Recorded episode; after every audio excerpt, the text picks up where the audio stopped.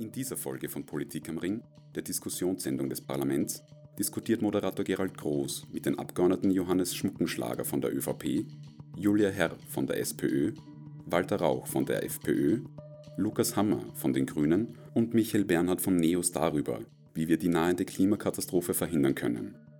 Zu Gast sind der Meteorologe Markus Watzak und Katharina Rogenhofer vom Klimavolksbegehren.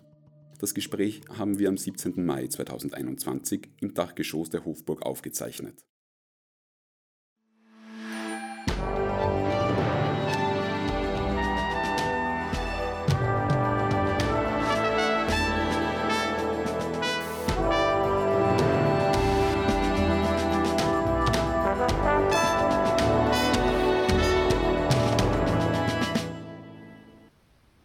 Hallo und herzlich willkommen bei einer weiteren Ausgabe von Politik am Ring.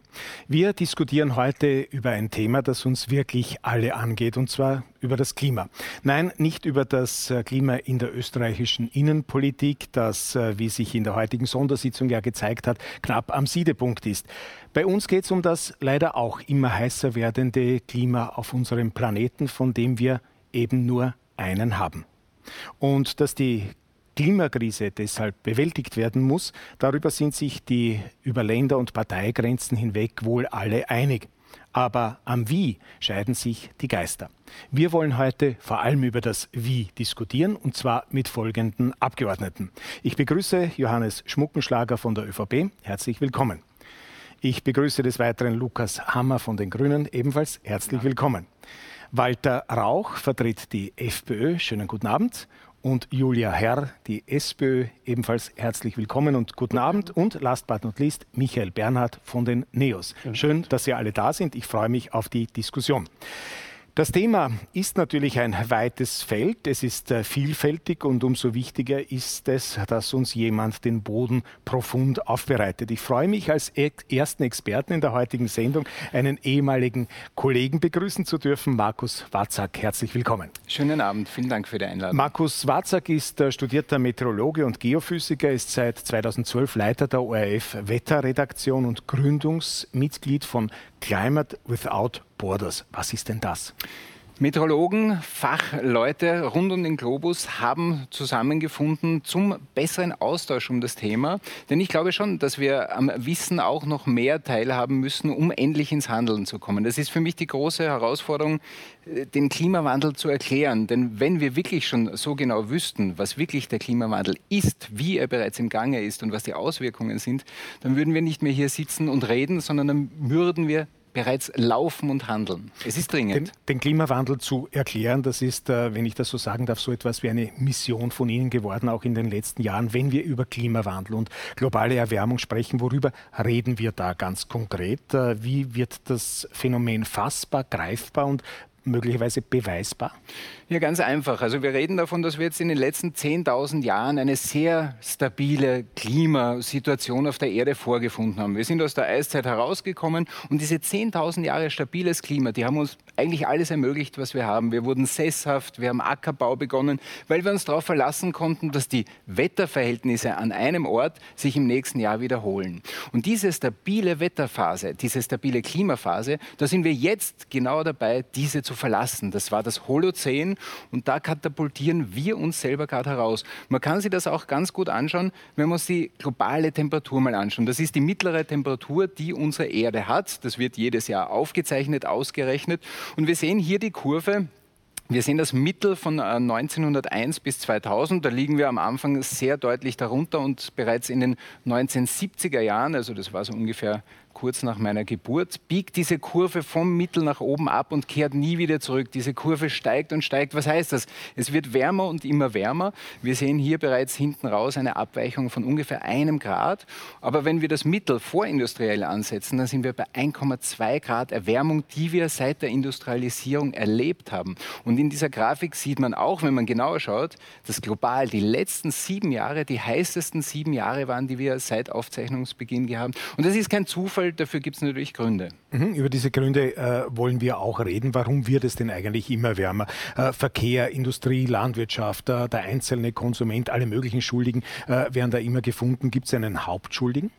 Ja, äh, sehr interessant, dass Sie nur Dinge aufzählen, die wir Menschen verursachen, weil das ist der Grund. Wir verursachen diese Erwärmung. Da gibt es immer wieder noch Menschen, die zweifeln daran. Äh, wir hatten auch in Amerika bis vor einem Jahr einen Präsidenten, der meinte, der Klimawandel ist eine Erfindung der Chinesen. Dem ist nicht so, denn wir können wissenschaftlich ganz klar zeigen, was diese Erwärmung ausmacht, was die Ursachen sind. Wir sehen hier die sogenannten Strahlungstreiber. Das sind Effekte, die eine Auswirkung auf die Temperatur haben. Und wir sehen, dass die meisten, zum Beispiel die Sonne, in den letzten 150 Jahren überhaupt keine Auswirkung auf die Temperatur auf der Erde hatte.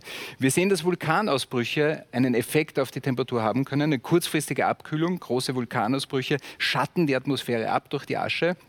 Aber wir sehen in dieser Grafik ganz, ganz klar, es sind die Treibhausgase, die wir ausstoßen. Die Temperatur steigt Hand in Hand mit den Treibhausgasen, die wir so ziemlich bei allem, was wir tun, in unserer Mobilität, in unserem Energieverbrauch, äh, in unserer Ernährung ausstoßen. Wir sind verantwortlich für den aktuellen, für die aktuelle globale Erwärmung sind wir Menschen äh, verantwortlich und Darüber besteht 100% wissenschaftlicher Konsens. Das ist auch nichts mehr, worüber wir diskutieren müssen. Das ist erledigt. Das wissen wir. Worüber wir jetzt reden müssen, ist, wie retten wir die Situation, dass aus dieser Klimakrise nicht eine Klimakatastrophe wird? Genau, deswegen sind wir heute ja auch ähm, da. Der häufigste Einwand, äh, wenn es um den Klimawandel geht, ähm, den kennen Sie wohl auch, äh, besser als ich wahrscheinlich. Äh, den hat es ja immer gegeben, heißt es dann. Äh, und ist es nicht wirklich so? Äh, warum soll es diesmal anders sein?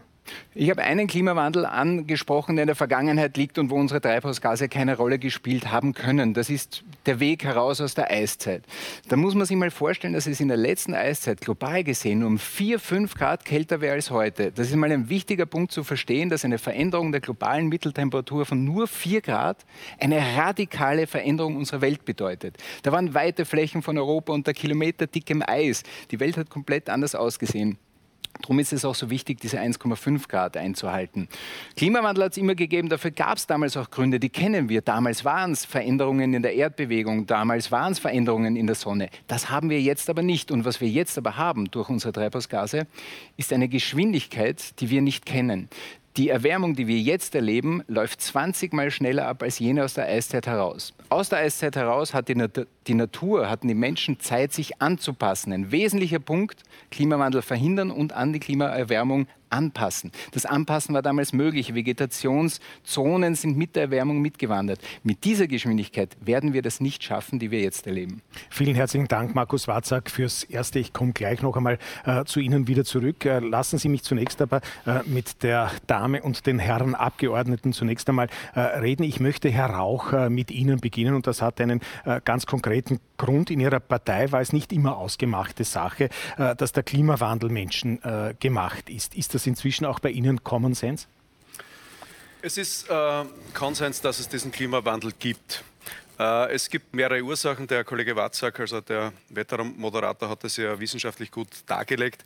Äh, es gibt natürlich unterschiedliche Ursachen. Das ist äh, geschichtlich, das ist meteorologisch, das sind mehrere Aspekte. Das ist natürlich auch aufgrund der Industrialisierung hier in ganz in Österreich in Europa, auf der ganzen Welt. Und man sieht aber gleichzeitig, dass zum Beispiel China so viel Treibhausgase ausstößt wie ganz Europa oder fast der Rest der Welt. Äh, hier ist es natürlich schon äh, an der Zeit, sich dementsprechend damit zu beschäftigen und damit zu befassen, wie man aus dieser Klimakrise, wie sie so schön benannt wird, oder aus, dieser, aus diesem Effekt herauskommt. Und hier bedarf es natürlich an der Europäischen Union, sich dementsprechend hier einzusetzen und natürlich auch äh, die gesamte Weltpolitik, auch die Handelspolitik, äh, auch diese, diese Konsumpolitik muss in diesem Bereich dementsprechend hier äh, neu überdacht werden. Mhm, das heißt, Österreich ist zu klein, um hier etwas zu bewegen. Das ist die These. Man kann natürlich, man kann natürlich und man muss auch hier in Österreich was bewegen. Also nur als Beispiel erneuerbare Energien, Photovoltaikanlagen, Windkraft, äh, Wasserkraft. All diese Dinge sind notwendig, um hier aus der fossilen Energieform herauszukommen oder zumindest als Alternative anzubieten. Aber natürlich äh, ist Österreich als globaler Player ein kleiner Funke, der hier natürlich nicht äh, die große Weltwirtschaft bewegen kann und auch wird. Mhm, wie stichhaltig äh, Markus Warzak, um gleich äh, diese These vielleicht auch äh, zu hinterfragen, ist es denn, tatsächlich ist ja Österreich ein kleines Land und können wir uns tatsächlich da an die Speerspitze setzen? Sind, sind wir da überhaupt nicht ohne dies weit davon entfernt? Wir sollten es tun. Ich glaube, in meiner Jugend war Österreich in vielen Umweltthemen Vorreiter Musterbeispiel. Ich glaube, dass wir das auch brauchen, denn die Welt wird sich umstellen, was die Energieversorgung betrifft, was die Mobilität betrifft und was die Ernährung betrifft. Und wer hier die Nase vorne hat, wird nachher auch besser dastehen. Da geht es um unsere Wirtschaft, da geht es um unsere Arbeitsplätze, da geht es um unsere Heimat, die Schönheit Österreichs, da geht es um den Tourismus. Da sind so viele Dinge um unsere Gesundheit. Menschen sterben durch den Klimawandel. Äh, und für den Vergleich bin ich sehr dankbar, dass Österreich klein ist. Ja, aber so global pfeifen wir jeden Tag 100 Millionen Tonnen CO2 aus. Jeden Tag 100 Millionen Tonnen CO2, das wir rauspuffen. In Österreich sind es im Jahr 80 Millionen Tonnen. Das ist nicht nichts. Und lassen Sie mich den Vergleich vielleicht so darstellen. Die Rettungsgasse, wer auch immer sie eingeführt hat in Österreich, funktioniert, wenn jeder mitmacht. Alle Autos müssen auf die Seite fahren, dann kommt die Rettung durch. Wenn Österreich, auch wenn es noch so klein ist, stehen bleibt, wird die Rettung stecken bleiben. Wir müssen alle gemeinsam von uns beiden, von Ihnen, Sie müssen Ihre Mobilität ändern, Ihren Energiebedarf senken, Sie müssen Ihre Ernährung überdenken die Gemeinden machen da schon sehr viel. Österreichische Gemeinden sind Vorreiter. Österreich macht auch schon sehr viel. Vor allem in der Energie sind wir gut, im Verkehr sind wir schlecht.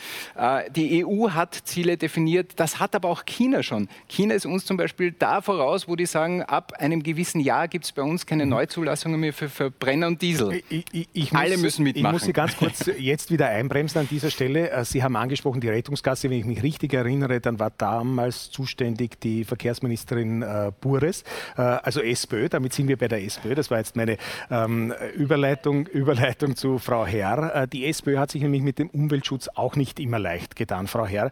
Äh, ich bin alt genug, um mich noch an die Vorgänge in der Heimburger Au äh, lebhaft zu erinnern, wo damals rote Gewerkschafter Druck gemacht haben, den äh, Besetzern in der Au die Polizei äh, zu schicken. Vor wenigen Jahren ist unter SPÖ-Regierungsbeteiligung die Flugticketabgabe etwa halbiert worden etc. Wie glaubwürdig sind Sie als Partei? Ich glaube, man darf erstens, also Hallo von meiner Seite, immer über sich hinauswachsen. Ich glaube, ehrliche Klimapolitik heißt auch ehrlich mit der Vergangenheit abzurechnen, sich anzuschauen, was war gut. Ich denke, da gibt es einige Punkte, aber sich auch anzuschauen, was war schlecht. Ich habe kein Problem damit, zum Beispiel die Flugticketabgabe, die Sie ansprechen, das war wahrscheinlich ein Punkt, den man nicht tätigen hätte sollen. Klar ist, auch in der Flugbranche wird sich viel verändern, aber der Punkt ist ja, dass es keine Alternative gibt. Äh, die Klimakrise, wie gerade beschrieben, ist real, sie schreitet fort und sie bedroht unser aller Zukunft und unser Recht auf eine intakte Umwelt. Und das steht uns ganz einfach allen zu. Und für die Sozialdemokratie muss das natürlich bedeuten, ihre Politik, und ich denke, wir haben hier ein Alleinstellungsmerkmal, auch im Kampf gegen die Klimakrise einzusetzen. Und das bedeutet auch, das System, in dem wir leben, zu analysieren, anzuerkennen, dass durch unseren Beitrag, wir alle können einen leisten, erneuerbare Energien, Verkehr, wir können alle, statt dass wir ein paar hundert Meter mit dem Auto fahren, vielleicht einmal zu Fuß gehen. Das wird uns alle nicht äh, die Zacke aus der Krone brechen, aber es geht auch darum, systematisch die Dinge zu verändern. Wir leben in einer Welt, die noch nicht allen Menschen überhaupt ermöglicht, klimafreundlich zu leben. Viele haben die Infrastruktur, die Ausstattung nicht. Das ist die Aufgabe der Politik, das bereitzustellen, sodass das klimafreundliche Leben für alle möglich ist. Denn wenn das tatsächlich gegeben ist, dann wird es auch genutzt werden. Davon sind wir ja ganz tief überzeugt. Und das bedeutet auch, wirtschaftspolitisch zum Beispiel uns anzuschauen, was richten wir an, wenn wir ständig so produzieren, so wirtschaften, dass wir das Ziel haben, möglichst billig zu produzieren wo entsteht dann der Schaden? Und das ist immer bei den arbeitenden Menschen und bei der Ausbeutung unserer Natur, unserer Ressourcen, unserer Umwelt. Systematisch seit mehr als 100 Jahren beuten wir durch die Produktion unserer Waren, durch den Handel mit diesen Waren, durch den Nichtabbau, durch, die nicht, durch das Nicht-Recycling unserer Waren einfach systematisch unsere Umwelt aus. Und das auch zu erkennen und dann den Mut zu haben, okay, wir müssen hier einiges ändern, in Österreich unseren Beitrag leisten, aber auch global endlich beispielsweise ein Lieferkettengesetz einzufordern, das nicht nur um Profit zu machen, so billig produziert wird, dass der Regenwald dafür abgerodet wird, dass die Meere dafür überfischt werden, dass unser Boden ausgebeutet wird, dass unser Wasser schlechter wird, dass unsere Luft schlechter wird. Das hat alles auf uns Einflüsse, dem wirklich einen Riegel vorzuschieben. Und das, denke ich, kann sozialdemokratische Umweltpolitik leisten. Dankeschön, äh, Herr Bernhard. Kaum sind die Neos in der Wiener Stadtregierung, äh, werden die Intervalle der Öffis äh, verlängert. Ist das symptomatisch für den Stellenwert, den der Klimaschutz bei den Neos hat, nämlich einen Nein. eher geringen? Also ganz und gar nicht. Das Gegenteil ist äh, der Fall. Die Intervalle der Wiener Linien wurden reduziert aufgrund der Pandemie, ähm, aufgrund der deutlich eingeschränkten Mobilität der, der Stadtbevölkerung. Ähm, und das war ein Wunsch der Wiener Linien, dem auch nachgegeben wurde, weil es tatsächlich weniger Bedarf gab an Mobilität. Die Sozialdemokraten und die Neos haben gemeinsam ähm, das progressivste Klima- und Umweltprogramm einer Landesregierung in der Geschichte Österreichs verabschiedet. Ähm, das bedeutet jetzt natürlich nicht, dass wir damit schon am Ziel sind. Wir sind damit in Wahrheit erst am Anfang. Ähm, aber ganz konkret, nämlich wenn wir über das Thema einer klimaneutralen Gesellschaft reden, bedeutet das, dass man als allererstes anerkennen muss, dass CO2-Emissionen ein endliches Gut sind dass es ein Budget gibt für Österreich, das noch zur Verfügung steht. Und ähm, der Herr Watzak äh, weiß das äh, auch ganz genau. Äh, wenn wir so weitermachen wie bisher, ist das in sieben Jahren, in weniger als sieben Jahren aufgebraucht. Und wenn man sich jetzt äh, die Wienerinnen und Wiener fragen würde, ob sie sich vorstellen können, dass in sieben Jahren äh, es vorbei ist mit der jetzt gekannten individuellen Mobilität, mit dem jetzt gekannten Gasetaschenheizung und so weiter, dann wäre ein klares Nein der Fall. Und wir haben als Wiener Landesregierung deswegen ein CO2-Budget auch äh, beschlossen, jetzt einmal im Programm, das muss jetzt umgesetzt werden im Landtag, wo wirklich ein Stufenplan bis 2040 etabliert wird, wo jedes Jahr auch die Emissionen abgesenkt werden. Das gibt es in keinem anderen Bundesland. Es gibt es übrigens auch in keiner anderen europäischen Stadt. Ähm, das heißt, wir sind hier jetzt am Papier Vorreiter und die Aufgabe der Neos und auch der Sozialdemokraten und Demokratinnen wird sein, das in den nächsten fünf Jahren vom Papier auch wirklich in die Realität äh, zu übersetzen. Mhm. Äh, andere Städte könnte man jetzt einwenden, auch in Europa sind aber dafür in anderen Belangen schon weiter. Ja. Wir werden vielleicht heute noch darauf zu sprechen kommen, wenn man etwa an Paris denkt, äh, mit den äh, Radwegen und so weiter und so fort. Aber lassen wir das jetzt einmal äh, beiseite. Äh, Herr Hammer, wenn man sich das Regierungsprogramm anschaut, und ich habe es äh, heute extra noch einmal ähm, mir ähm, heruntergeladen, da finden sich gut 20 Seiten zu diesem Thema. Da liest sich vieles sehr ambitioniert. Auf der anderen Seite muss man sagen, vieles davon äh, sind auch nur Überschriften, ehrlich gesagt. Äh, geschehen ist bis jetzt auch wenig, mit äh, Ausnahme des Erneuerbaren Ausbaugesetzes. Jetzt könnte man entschuldigend sagen, ja, Corona-bedingt. Ähm, aber wenn man sich die Regierung anschaut, hat man den Eindruck, sie hat jetzt aktuell auch andere Prioritäten. Was würde denn der ehemalige Greenpeace-Aktivist, ähm, der Sie ja waren, sagen über die Klimaschutzpolitik der Regierung? Ja, also der ehemalige Greenpeace-Aktivist äh, würde sagen, Respekt für dieses äh, Regierungsprogramm, das so einzigartig ist, äh, weil wir uns ähm, zum ersten Mal vorgenommen haben, eine, in nur 20 Jahren wirklich auf Null zu kommen mit unseren Emissionen, also auf die Verbrennung von Öl, Gas und Kohle komplett zu verzichten. Ähm, und Natürlich, ja, wenn wir sozusagen uns anschauen, wo kommen wir her? Ähm, wir haben im Klimaschutz im Prinzip ein ziemlich marodes Haus übernommen. Ja. Ähm, die, die letzten 30 Jahre im Klimaschutz, also seitdem wir im Prinzip äh, auch sowas wie internationalen und nationalen Klimaschutz haben, ähm, haben wir es nicht geschafft, wirklich CO2-Emissionen äh, zu reduzieren. Wir haben jetzt um ein paar Prozentpunkte mehr Emissionen als noch 1990. Ähm, Klimaschutz in Österreich war immer ein bisschen unverbindlich, unambitioniert ähm, und einfach auch unzureichend. Und ähm, jetzt sind wir in die Regierung gekommen, haben mit einem sehr, sehr großen äh, Programm und dann kam Corona und dann haben uns alle gesagt, so, jetzt könnt ihr im Prinzip, Klimaschutz wird jetzt keinen mehr interessieren. Ähm, das Gegenteil war der Fall. Wir haben, ähm, obwohl es sehr hart war, haben wir es geschafft, ähm, ein eigentlich noch nie dagewesenes Klimaschutzbudget auf die Beine zu stellen. Also wir haben zum Beispiel, wenn man jetzt ähm, sich anschaut, äh, Raus aus Öl und Raus aus Gas Programm, äh, haben wir die Mittel verachtfacht. Es gab es auch schon früher, diese Programme, aber die waren immer, da hat derjenige die Förderung bekommen, der die schnellste Internetverbindung hatte, weil das dann gleich wieder vorbei war. Das gibt es jetzt das ganze Jahr über. Ähm, und ähm, ja, im Endeffekt auch, wenn man sich anschaut, die Corona-Hilfsmaßnahmen, äh, die Investitionsprämie, jede ökologische Maßnahme wird mit 14 Prozent gefördert. Das heißt, wir haben geschaut, dass wir das Falsche unterlassen und das Richtige tun. Und wenn es irgendetwas gibt, was man auch irgendwie Positives an dieser Krise sehen kann, ist, dass wir jetzt die Chance haben, aufzustehen und Österreich besser zu machen. Ja. Ähm, und das ist jetzt die große Aufgabe. Ähm, wir haben ein riesiges Klimaschutzbudget, also da würde ich schon widersprechen, da, haben wir, da ist uns schon was gelungen. Äh, wir finalisieren gerade das, ähm, ein, ein, Gesetz, wo wir auf 100% Ökostrom umsteigen werden in den nächsten zehn Jahren. Ähm, wir arbeiten gerade an einem Klimaticket, ähm, wo die Mobilität leistbarer wird äh, für alle. Ähm, wir bauen das äh, Bahnnetz aus, das ist noch nie so da gewesen. Und wir stehen insgesamt, das muss man sich einfach mal vorstellen, in 20 Jahren steigen wir aus der Verbrennung von fossilen äh, Energien aus. Das ist der größte Transformationsprozess unserer Wirtschaft seit der industriellen Revolution, das kann man durchaus sagen. Die gute Nachricht ist, was brauchen wir dafür? Im Prinzip genau das, was wir jetzt sowieso brauchen, Arbeitsplätze. Ähm, und ich glaube, ähm, dass wir auf einem guten Weg sind. Es ist natürlich schwierig. Es gibt Beharrungskräfte, das spüren wir, das sehen wir, das hören wir. Ähm, Wer sind aber, denn die Beharrungskräfte?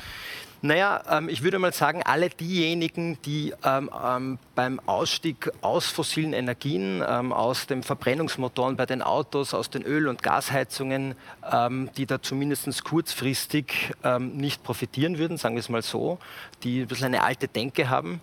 Aber ich sehe es jetzt, also wir haben jetzt gerade vor kurzem ähm, wurde eine Initiative äh, in, ähm, präsentiert von äh, Umweltschutzorganisationen zusammen mit vielen Betrieben in Österreich, die insgesamt 300.000 Menschen beschäftigen, die im Gegensatz zu dem, wie man sich denkt, äh, mehr Klimaschutz fordern von uns. Ähm, ich glaube, hier hat ähm, wirklich auch schon ein Umdenken äh, stattgefunden. Und ja, wie gesagt, wir sind mhm. auf einer Aufholjagd im Klimaschutz. Ähm, und ähm, wir haben da jetzt sozusagen den Gang umgelegt und da gibt es jetzt auch kein Zurück mehr. Ähm, Herr Schmuckelschlager, Sie haben einmal gesagt, Klimawandel ist Realität. Wer das nicht so sieht, kann seine Heimat nicht lieben. Ihr Kollege als Abgeordneter Franz Hörl vom äh, Tiroler Wirtschaftsbund liebt der die Heimat also nicht, äh, wenn er aktuelle Klimaschutzvorhaben als Fanatismus, Engagement und Träumerei von einer heilen Welt bezeichnet, die einer Lösung hinderlich seien. Ich glaube, äh, meine Aussage war absolut richtig, wenn wir uns ansehen, dass wir heute schon klimabedingte Schäden in Österreich haben, die sich auf rund 2 Milliarden Euro summieren. Bis ins Jahr 2050 geht das bis in die Höhe von 12 bis 15 Milliarden äh, prognostiziert. Da sehen wir, wir haben schon einen äh, Schaden, den wir konsumieren aufgrund des Klimawandels. Äh, auch die Frage von Franz Hörl, er ist ein Touristiker in Tirol, äh, gerade der weiß, was ihm die Heimat bietet und auch die äh, Natur letztendlich anbietet und die Möglichkeit gibt. Ich glaube aber, es zeigt ein sehr gutes gesellschaftliches Spannungsbild auf. Wir haben uns in den letzten Jahrzehnten einen sehr guten Wohlstand erarbeitet aufgrund der guten Versorgung mit Energie. Das ist die Mobilität, das ist im Verkehr, das ist in der Ernährung etc. Und diese Energie, war und ist in den meisten westlichen Ländern, aber noch äh, stärker zum Teil in, in Schwellen- und Entwicklungsländern natürlich massiv fossil getrieben. Das heißt aus Öl basierend Gas, Kohle etc. Und da müssen wir zurück. Wir wissen, der Klimawandel, und wir haben es ja am Anfang auch gehört, wird von diesen äh, äh, fossilen äh, Treibern, sozusagen Energierohstoffen, äh, befeuert. Der CO2-Ausstoß kommt und basiert auf diesen Themen. Das heißt, wir müssen hier umsteigen. Und wir haben ja eine Historie in Österreich. Sie haben es auch eingangs erwähnt, äh, die Frage mit Heimburg. Also, ich meine, dort hat man auch demonstriert gegen ein Flusskraftwerk. Also an und für sich äh, so negativ wäre das heute nicht in der Bilanz, hätten wir das. in Zwentendorf, ich komme aus Niederösterreich, haben wir nach wie vor ein atomares Bruno Kreisky Gedächtnisstätte für ein Atomkraftwerk. Nach 30 Jahren Tschernobyl wissen wir, dass auch das die falsche Technologie war. Aber wir müssen sehen, wie können wir die Energie, die wir heute brauchen, nicht nur durch Verzicht, das schreckt, glaube ich, viele Leute ab. So diese Angst, so, äh, ich, muss jetzt, ich habe nur mal einen Tag in der Woche, wo ich Fleisch essen darf, ich werde äh, kontingentiert mit den Autofahrten etc. Äh, da haben wir auf der einen Seite ein starkes Land-Stadt-Gefälle, dass wir sehr unterschiedliche äh, Notwendigkeiten haben. Und auf der anderen Seite müssen wir aufzeigen, wie können wir äh, trotzdem einen Wohlstand erhalten. Und ich, ich habe da gerne diesen Begriff, äh, Armin Laschet äh, hat den äh, mit der CDU in Deutschland äh, entwickelt, den Klimawohlstand. Wie können wir schaffen, Klima und unseren Wohlstand abzusichern. Denn es bedingt sich beides. Und nicht nur im Sinne von, ich will auf nichts verzichten, sondern wir müssen unsere Natur, unsere Umwelt erhalten entsprechend, weil sonst hilft uns alles nichts, was wir an, äh, sage ich mal, Komfort in unserer Gesellschaft haben, wenn wir dann die Schäden auch bis hin zu gesundheitlichen Schäden haben. Äh, das bringt uns nicht. Das heißt, wir müssen schauen, wo können wir hier technologisch entgegenwirken. Und wir haben, glaube ich, heute, und das ist auch weil es angesprochen worden ist, die, die Vergangenheit, man hat zu wenig, zu langsam. Das mag alles stimmen. Aber wir haben heute eine historische Chance und das ist die Digitalisierung und Automatisierung. Wir haben Technologien, die es uns ermöglichen, dass wir diesen Klimawandel wirklich auch stattfinden lassen können, dass wir das auch wirklich schaffen.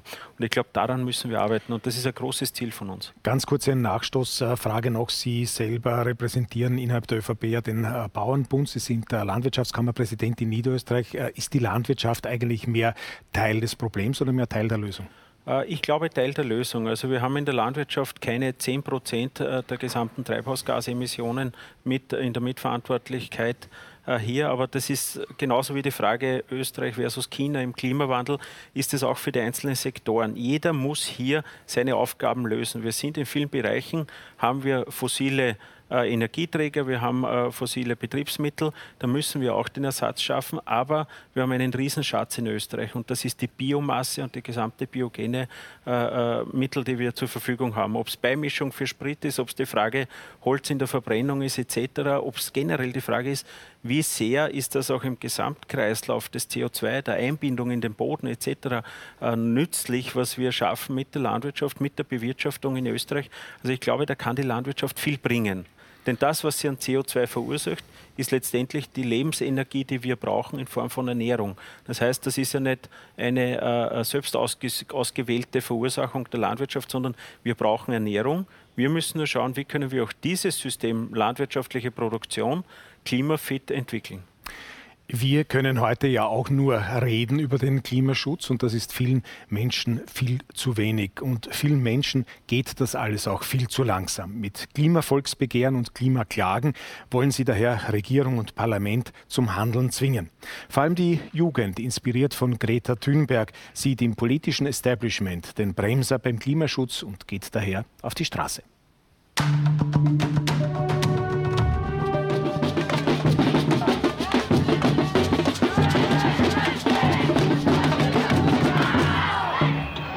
Seit 2018 gehen Jugendliche weltweit auf die Straße und fordern entschlosseneres Handeln der Regierenden gegen den Klimawandel. Inspiriert vom Schulstreik der jungen Schwedin Greta Thunberg kämpft hier eine Generation unter dem Namen Fridays for Future für ihre Zukunft. Auch in Österreich organisieren sich junge Menschen wie Katrin Hippmeier fürs Klima. Anders als frühere Jugendbewegungen fordern sie nichts Unmögliches. Wir brauchen eine Besteuerung von CO2. Wir fordern ganz klar eine ökosoziale Steuerreform mit einem kostenwahren CO2-Preis. Und es braucht ein faires Klimaschutzgesetz, in dem alle wichtigen Maßnahmen enthalten sind. Die Protestbewegung des 21. Jahrhunderts beruft sich weniger auf Philosophen oder Ideologien als auf naturwissenschaftliche Fakten. Ihre Forderungen sind weitgehend, aber realistisch. Gerfried Jungmeier forscht am Grazer Joanneum zum Thema zukunftsfähige Energiesysteme und Lebensstile. Auch der Wissenschaftler hält eine einschneidende Änderung unseres Lebensstils für unerlässlich, um den Klimawandel zu stoppen. Na, ganz einfach ausgedrückt ist einmal das Allerwichtigste, dass man den Einsatz von fossilen Energieträgern zur Strom-, Wärmeerzeugung und auch Mobilität eigentlich aufhört. Das heißt, kein Kohle, kein Öl und kein Gas, dann hat man sicherlich schon 70, 80 Prozent der Treibhausgasemissionen eingespart.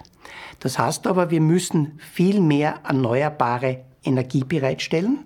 Das ist vor allem die Sonne, Wind, Wasser und Biomasse. Aber auch wir müssen die Energieeffizienz im System zu Energiedienstleistungen massiv verbessern. Und in Kombination ist es also möglich, auch in unseren Modellen zeigen, dass wir viele Lebensbereiche in den nächsten 20, 30 Jahren tatsächlich klimaneutral stellen können. Die Technologien gibt's, aber die Menschen müssen auch mitmachen. Für die Klimaschützer ist klar, die Menschheit beschreitet derzeit einen Weg der Selbstzerstörung.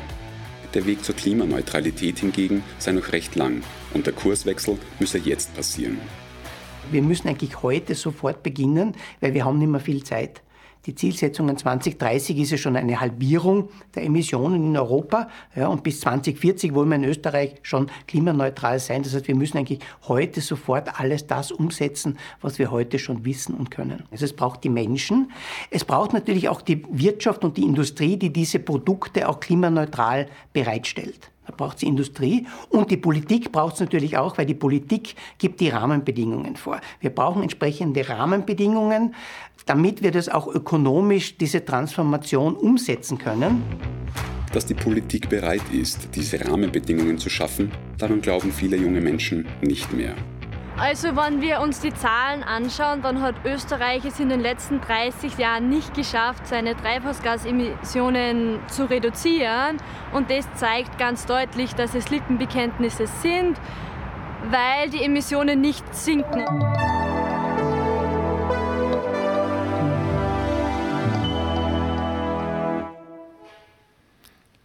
Klare Worte von jungen Menschen. Ähm, Herr Hammer, das äh, Klimaschutzgesetz, über das möchte ich äh, als nächstes äh, reden. Das bisherige Klimaschutzgesetz ist ja ausgelaufen 2020, wenn ich das äh, richtig äh, sehe. Jetzt äh, ist ein neues in Vorbereitung. Teile davon wurden bereits geleakt, wie auch immer ähm, das gegangen ist. Darunter dieser sogenannte Notfallmechanismus, der also vorsieht, wenn Klimaziele verfehlt werden, ist eine 50-prozentige Erhöhung der bestehenden Steuern auf fossile Energieträger äh, geben soll. Eine Steuererhöhung als ähm, Notfallsanker sozusagen?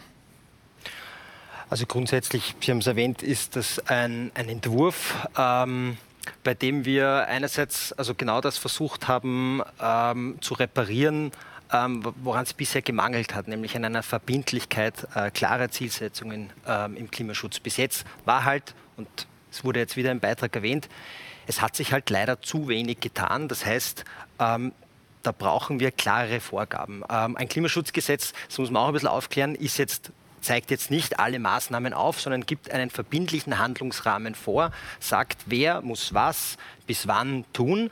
Ähm, und im Endeffekt, wir haben uns jetzt bei der Ausgestaltung des ersten Entwurfs für dieses Klimaschutzgesetz ähm, vor allem äh, daran gehalten, an einen gemeinsamen Beschluss, den wir im Parlament schon äh, getroffen haben, zur Umsetzung des Klimavolksbegehrens, ähm, wo es wirklich darum ging, ähm, okay, welchen Rahmen geben wir uns? Ja? Ähm, das ist ein, die Einrichtung eines Klimakabinetts, die Einrichtung von äh, Bürgerinnenräten für den Klimaschutz, einer gemeinsamen Verantwortung äh, in der Bundesregierung und zwischen den Ländern, ein Verantwortlichkeitsmechanismus, die Einrichtung eines äh, Paris-konformen Treibhausgasbudgets, all das. Ich, ich, möchte auf das noch zurückkommen, mhm. weil ja auch die Sprecherin des Klimavolksbegehrens heute noch bei uns äh, zu Gast ist. Aber äh, lassen Sie uns noch über dieses äh, Klimaschutzgesetz äh, reden. Was mhm. Äh, ist denn davon sonst noch konkret zu erwarten?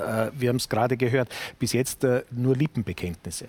Genau, ja. Also wir haben auch das alte Klimaschutzgesetz, das uns in diese Situation gebracht hat, evaluieren lassen. Und ähm, da wurde uns auch von den Wissenschaftlerinnen, die das evaluiert haben, gesagt, ähm, es braucht ähm, es braucht einen Verantwortlichkeitsmechanismus. Es, muss, es, müssen, es braucht eine Kaskade, ähm, wenn äh, die Klimaschutzziele nicht eingehalten werden. Also zuerst braucht es Klimaschutzziele und dann braucht es eine Kaskade an Maßnahmen, die dann gesetzt werden müssen. Es braucht sofort Programme. Okay, ähm, das ist dort beschrieben. Ähm, und dann braucht es zum Beispiel, ähm, was ich für besonders sinnvoll halte, bis jetzt, wenn wir uns zurückerinnern, war Klimaschutz so, ähm, leider, dass die Klimaschutzziele nicht eingehalten wurden. Denken wir zurück an Kyoto. Das hat uns 500 Millionen Euro gekostet, weil wir Zertifikate gekauft haben. Die Idee in dem jetzigen Gesetz, das ist in der Diskussion noch nicht vorgekommen, ist, dass anstatt dass wir Zertifikate zukaufen, dass wir uns freikaufen von unseren Klimaschutzverpflichtungen, dass wir das davor in Klimaschutz im Inland investieren. Das ist äh, für mich einer der Kernstücke. Das haben wir ähm, gemeinsam diskutiert ähm, im Rahmen des Klimavolksbegehrens und das ist auch in unserem Vorschlag zum Klimaschutzgesetz drinnen. Mhm. Herr Schmunkelschlager, eine ökosoziale Steuerreform hat der Finanzminister Blümel vor kurzem gesagt, da ist eines der großen Vorhaben und in der Tat muss das ja ein, eines der Herzstücke sozusagen oder das Herzstück äh, sein. Äh, wie kann denn diese ökosoziale Steuerreform jetzt ausschauen? Ich glaube, dass, oder der wesentliche Punkt ist, äh, dass wir es einerseits im Regierungsprogramm ja verankert haben, die ökosoziale Steuerreform, jetzt auch wirklich entsprechend in die Gänge kommen, das umzusetzen und ja auch gezwungen sind, steuerlich was zu machen, alleine aus Grund der äh, Thematik der Aufwendungen, die wir für die Covid-Hilfen gebraucht haben. Das heißt, budgetär muss sich ja was äh, bewegen in dem Land. Das sollte man nie vergessen. Auf der anderen Seite sozusagen, dass es auch immer eine, eine, eine Zahlerfrage irgendwann einmal kommt. Die Frage der ökosozialen Steuerreform ist sozusagen einfach gestrickt die, dass man sagt, klimafreundliches äh, äh, Verhalten zu belohnen, äh, klimaschädliches eher zu belasten. Und das dann aber so zu gestalten, dass ich es auch in einer sozialen Ausgewogenheit und Abgewogenheit habe. Und das ist, äh, glaube ich, die große Herausforderung. Äh, und da müssen wir auch nicht nur sozusagen diese gesellschaftlich verschiedenen Gruppen sehen, sondern auch die, äh, sage ich mal, Topografie Österreichs, die verschiedensten Siedlungsgebiete etc. Also da haben wir in so vielen Einzelheiten große Aufgaben und da dürfen wir nicht, äh, wie soll ich sagen, Verlierer produzieren, durch Klimawandelmaßnahmen, CO2-Bepreisung etc. Das sind Maßnahmen, die wir setzen müssen. Und das wurde vorher schon angesprochen. Das ist doch das aller normalste und, und intelligenteste, auch volkswirtschaftlich, wenn ich konfrontiert bin damit, dass ich in einigen Jahren bis zu 9 Milliarden Strafzahlungen an die Europäische Union habe, dass ich dieses Geld doch vorher aufwende im Inland und dann auch was Positives für den Klimawandel mache. Und diesen Weg äh, wollen wir hier beschreiten. Und ich glaube, das ist nicht Österreich alleine und ob wir gut ambitioniert oder nicht ambitioniert sind, sondern äh, die Wegbereitung ist durch die Europäische Union. Hier äh, so, sozusagen sind die Schienen aufgegleist und äh, da können wir uns als Österreich sehr, sehr stark einbringen. Versuchen wir es vielleicht trotzdem noch ein wenig äh, konkreter zu machen anhand der CO2-Steuern. Jetzt äh, sagen alle äh, Ökonomen, dass nur ein hoher Steuersatz in der Lage ist, die CO2-Emissionen effektiv zu reduzieren. Und wenn man das einmal durchrechnet, 50 Euro Euro pro Tonne äh, CO2-Emission äh, würden letztlich bewirken ein Mehr von 12 Cent pro Liter Benzin. Bei Diesel wären es, glaube ich, 14 Cent äh, mehr. das ist wahrlich wenig. Das ist im Grunde genommen die Schwankungsbreite der Treibstoffpreise. Ähm, wie hoch müsste dann diese CO2-Steuer sein? Ähm, ich glaube, das Wichtige also wir haben uns im Prinzip in unserem Koalitionsabkommen darauf verständigt, dass es sich ähm, an den volkswirtschaftlichen Kosten orientiert.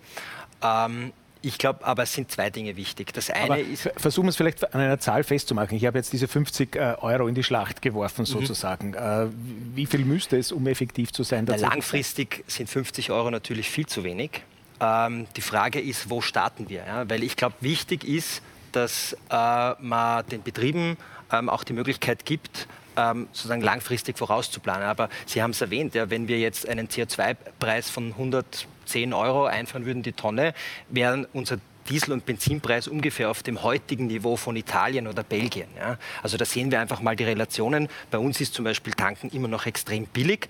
Ähm, also die Steuerungswirkung ist natürlich ähm, dann so, also ich, ich habe zum Beispiel mit einem Betrieb letztens geredet, ähm, die ähm, erneuerbaren Wasserstoff produzieren wollen und die sagen, sie, sie auch mit Förderungen, die wir ja haben, ist es sehr, sehr schwierig, weil sie im Vergleich zur Wasserstoffproduktion mit fossilem Gas ähm, einfach, ähm, das ist wirtschaftlich nicht darstellbar, weil das mhm. Gas so billig ist. Ja? Und so geht es vielen Betrieben, die in CO2-arme Technologien investieren wollen, ähm, es aber nicht können, weil es wirtschaftlich nicht darstellbar ist. Und ich glaube, da hilft uns der erhobene Zeigefinger nichts, sondern da müssen wir einfach, äh, wie der Kollege Schmuckenschlager gesagt hat, ähm, wir müssen da einfach das äh, klimafreundliche Verhalten belohnen. Okay, ich merke jetzt schon eine gewisse Nervosität äh, bei den Abgeordneten der Oppositionsparteien. Äh, Herr Bernhard, Sie Sie haben sich äh, zu Wort gemeldet, bitte. Also ich, ich finde, das Bild hier jetzt in der Debatte zeigt schon, woran es wirklich in Österreich krankt, nämlich es fehlt in der Klimadebatte meistens der Mut, dass du die Dinge aussprichst, wie sie wirklich sind. Und es gibt ja in der, in der Wissenschaft sehr klare Werte. Also man sagt, dass der Wert, den man für eine CO2-Steuer grundsätzlich andenken muss, liegt ungefähr bei 300 Euro. So, das ist natürlich ein sehr hoher Wert, wenn man das jetzt übersetzt auf das äh, normale Leben. Aber es ist nur dann ein hoher Wert, wenn man davon ausgeht, dass die Besteuerung in allen anderen Bereichen des täglichen Lebens, in der Arbeit, bei der Mehrwertsteuer, im Konsum gleich hoch bleibt. Das heißt, die Herausforderung einer ökosozialen Steuerreform, wenn sie nicht versanden soll, wenn sie nicht ein Klein-Klein werden soll, die nichts verändert, ist, dass man so breit denkt, dass man sagt, dass das, was derzeit die Besteuerung auf Arbeit ist, in Zukunft die Besteuerung auf Ressourcen ist. Das bedeutet, die Menschen haben per se, so sie eine Steuer bezahlen, das ist mal die Grundidee, ähm, wesentlich mehr Nettoeinkommen und können mit diesem Nettoeinkommen dann entscheiden, wie sie mit höheren CO2-Preisen auch umgehen wollen. Und dann gibt es natürlich diese Abrisskante, die die Politik lösen muss, dass es sozial abgefedert ist, dass nicht diejenigen überbleiben, die eben keine Einkommensteuer zahlen. Das ist vollkommen klar. Aber das, was das Grundproblem in der österreichischen Klimapolitik ist, ist die Angst, einmal auszusprechen, was braucht und dann einen wirklich großen Schritt zu gehen. Das mhm. ist das, was mir auch jetzt zwischen Türkis und Grün ehrlicherweise fehlt. Mhm. Herr Rauch. Also, wenn der Kollege Schmuckenschlager sagt, dass der aktuelle Finanzminister diese ökosoziale Steuerreform ins äh, Laufen bringt, dann bezweifle ich das einmal als, aufs Grundsätzlichste. Also hier bin ich nicht, mir nicht sicher, ob die Kompetenzen an der richtigen Stelle sind. Das ist einmal der erste Punkt. Der zweite, die Debatte darüber, dass die Treibstoffe zu, zu, zu billig sind äh, und wir dementsprechend äh, über diese, was die Grünen immer gerne ins Rennen bringen, hier diese regulierenden Maßnahmen einzusetzen, ist für mich dementsprechend äh, unsozial. Warum ist es unsozial? Weil natürlich viele Menschen in Österreich, vor allem im ländlichen Bereich, auf das Auto angewiesen sind. Äh, es gibt natürlich alternative Formen, die aber auf europäischer Ebene natürlich unterbunden werden, diese E-Fuels, synthetische Kraftstoffe, die nicht zugelassen werden, auf der einen Seite die natürlich einen wesentlichen Beitrag dazu beitragen würden, um hier auch die Treibhausgase dementsprechend hintanzuhalten und den CO2-Ausstoß. Und äh, die, die, Forderung nach 50-prozentiger Erhöhung der Mineralölsteuer, was da rausgesickert ist äh, von Seiten des Entwurfs äh, ihrer Ministerin, äh, ist dermaßen, dermaßen nicht durchdacht, weil es ein Gesamtkonzept braucht insgesamt. Und ich habe das auch Ihnen schon gesagt, Ihnen beiden schon öfters. Es ist im Endeffekt, im Endeffekt geht es darum, ich muss zuerst einmal den öffentlichen Verkehr so ausbauen, damit ich eine Alternative habe. Diese Alternative gibt es für die Bürger nicht. Und das ist das Grundproblem. Ich brauche eine Alternative, um dementsprechend auf ein anderes Verkehrsmittel umzusteigen. Dann kann ich natürlich steuerlich etwas regulieren und etwas äh, vorantreiben. In der aktuellen Situation sind wir nicht in der Lage, den Menschen vor Ort äh, außerhalb von Wien äh, ein, ein öffentliches Verkehrsnetz anzubieten, um sie von A nach B zu bringen, zu ihrem Arbeitsplatz und mhm. wieder zurück. Und hier fehlen mir die Konzepte. Es sind viele Ankündigungen, aber in keinster Art und Weise hier Umsetzungen. Äh, wir haben nur ein, ein kurzes Beispiel noch. Wir haben zum Beispiel dieses 1, 2, 3 Ticket. Der einzige Faktor, der bis jetzt umgesetzt wurde in diesem Bereich, war, wir haben eine GmbH gegründet äh, in einem Antrag, der der, der, Ministerin, die jetzt einzig und allein darstellt, äh, wir haben eine GmbH, die das Dreier-Ticket umsetzen kann war weder ein Konzept noch eine Struktur, noch sind die Länder im Boot. Frau Herr, Sie haben einmal gesagt, ähm, die beste Umweltpolitik ist eine soziale äh, Umweltpolitik. Äh, aber wie kann denn äh, sozialer Klimaschutz konkret ausschauen? Es kann ja auch nicht so sein, dass ausschließlich die Wirtschaft, dass die Industrie dann die Zeche zahlt. Da haben Sie auch nichts davon, wenn dann die Arbeitsplätze verloren gehen. Absolut. Also diese Transformation, von der wir auch vorher im Beitrag gehört haben, die notwendig ist, um unsere Industrie auch zu halten. Wir können ja bei der Automobilindustrie zuschauen. Dort hat man verschlafen, in die Erneuer, also quasi in, in ähm, nicht fossile Antriebssysteme zu investieren. Jetzt ist man hinten nach. Jetzt sehen wir, dass der europäische Standort hier ganz einfach gefährdet ist. Man darf diese Trends nicht verschlafen. Natürlich muss man hier auch von der öffentlichen Seite unterstützen. Wir fordern beispielsweise einen Transformationsfonds, um die Industrie, die es gibt in Österreich, sind auch oft gut bezahlte Arbeitsplätze, ähm, zu unterstützen, diese Transformation zu gehen. Beispielsweise die Föst hat ja hier schon Konzepte, wie, kann eine, wie könnte eine CO2-neutrale Föst ausschauen. Ähm, da werden wir Milliarden brauchen in den nächsten Jahren. Jetzt aber nicht zu investieren, wäre das teuerste, was wir überhaupt machen können. Einerseits sind die Kredite wirklich gerade extrem günstig und zweitens, wie schon gesagt, hat der Rechnungshof äh, uns vorgerechnet, wenn wir jetzt nicht investieren, wenn wir jetzt nicht CO2 reduzieren, müssen wir ohnehin 9 Milliarden Euro Strafzahlungen an die EU-Kommission schicken. Da investieren wir sie doch lieber gleich und transformieren unsere Industrie. Das heißt, das ist ein ganz klarer Punkt. Wir können auch neue Arbeitsplätze schaffen durch Klimaschutzmaßnahmen. Sämtliche Klimaschutzmaßnahmen sind wirklich Punkte, wo die Wertschöpfung vor Ort passiert, wo der ähm, ja, Elektriker, die Elektrikerin tatsächlich äh, beim Installieren vor Ort eben die Wertschöpfung erzielt. Das heißt, das sind wichtige Punkte. Aber lassen Sie mich noch auf die Debatte von vorher zur CO2-Steuer. Klar ist, die CO2-Steuer setzt immer dann an, wenn das Produkt schon erstellt ist dann kommt der Preisaufschlag dazu und trifft den Konsumenten und die Konsumentin. Sinnvoll ist die CO2-Steuer nur, wenn dann wirklich ein Lenkungseffekt erzielt werden kann. Also dass sich der Konsument oder die Konsumentin denkt, nein, ich nehme nicht Produkt A, ich nehme Produkt B, da spare ich mir was. Das ist ja besser auch fürs Klima und deshalb billiger.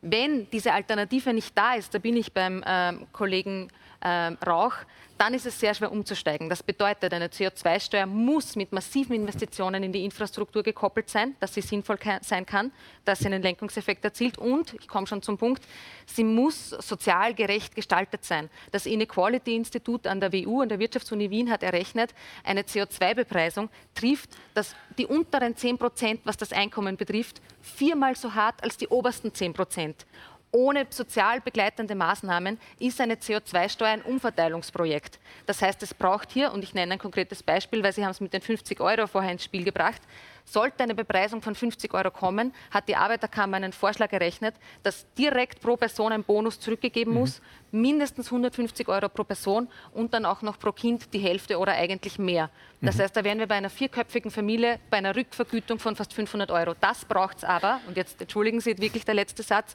um das zu erfüllen, was auch Vizekanzler Kogler versprochen hat, nämlich dass nach einer ökosozialen Steuerreform die unteren zwei Drittel der Haushalte besser aussteigen als davor das muss passieren und das ist auch die einzige Möglichkeit, wie die SPÖ so einer Reform zustimmt, wenn wir die soziale Gerechtigkeit und den Klimaschutz erhöhen. Alles mhm. andere nicht. Vielen Dank. Ich glaube, so einen Bonus, äh, den Sie angesprochen haben, gibt es ja auch äh, in der Schweiz zum Beispiel, wenn ich das äh, richtig recherchiert habe. Herr Hammer, Sie wollten was dazu sagen. Wenn noch was unter den Nägeln brennt, dann bitte ganz kurz. Ich möchte dann noch einmal zu Markus Watzer kommen. Bitte, Herr Hammer, ganz kurz. Ja, ich wollte nur kurz was sagen, weil es mich ärgert. Ähm, die, die, Kollegen sprechen von Alternativen schaffen, haben wahrscheinlich äh, verschlafen, dass wir das größte Bahnausbaupaket der Geschichte dieser Republik beschlossen haben vor kurzem, 17,5 Milliarden Euro für die nächsten sechs Jahre. Ähm, und wir reden seit 30 Jahren oder 35 Jahren reden wir äh, über die ökosoziale Steuerreform. Und immer wurde sie verhindert oder halt nicht umgesetzt, weil irgendwie gewarnt wurde und Angst gemacht wurde, dass unser Land in Armut und Elend versinken, wurde, versinken würde, wenn wir äh, äh die äh, Klimafolgekosten und Umweltfolgekosten äh, bepreisen.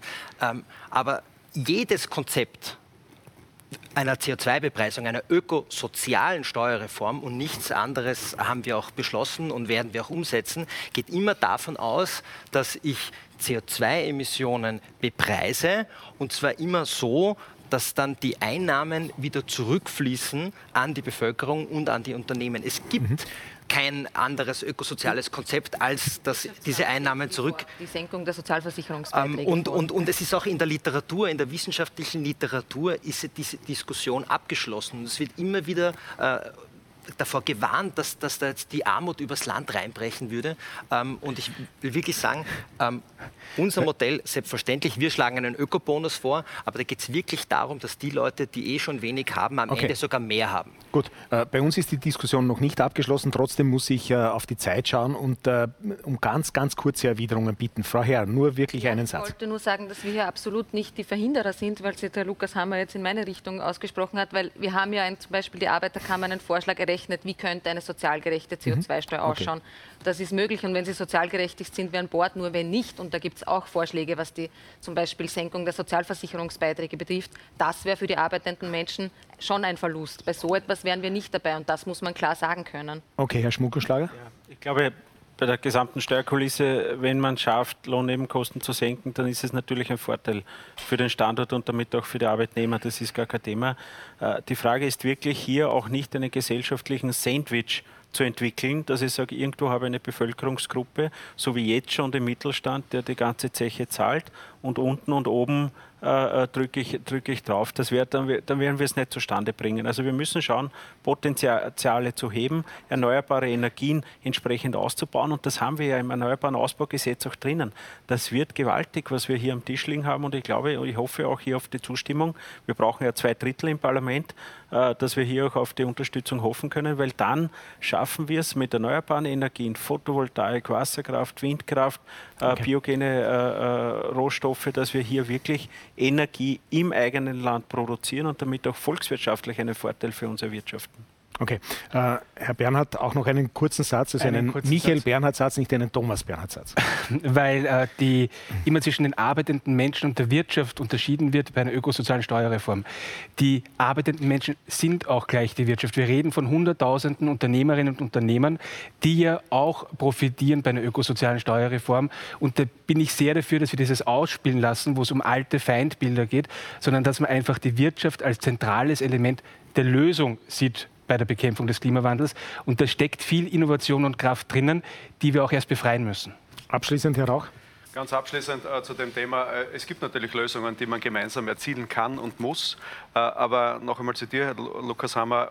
Wenn ich 17 Milliarden äh, ins Rennen bringe betreffend des öffentlichen Ausbaus des Bahnprojektes, weiß ich genau, dass das mindestens 20, 30 Jahre braucht, um das umzusetzen. Okay. Das, ist, das, ist, ja, das ist ein ambitioniertes Ziel, das mag jetzt angekündigt sein.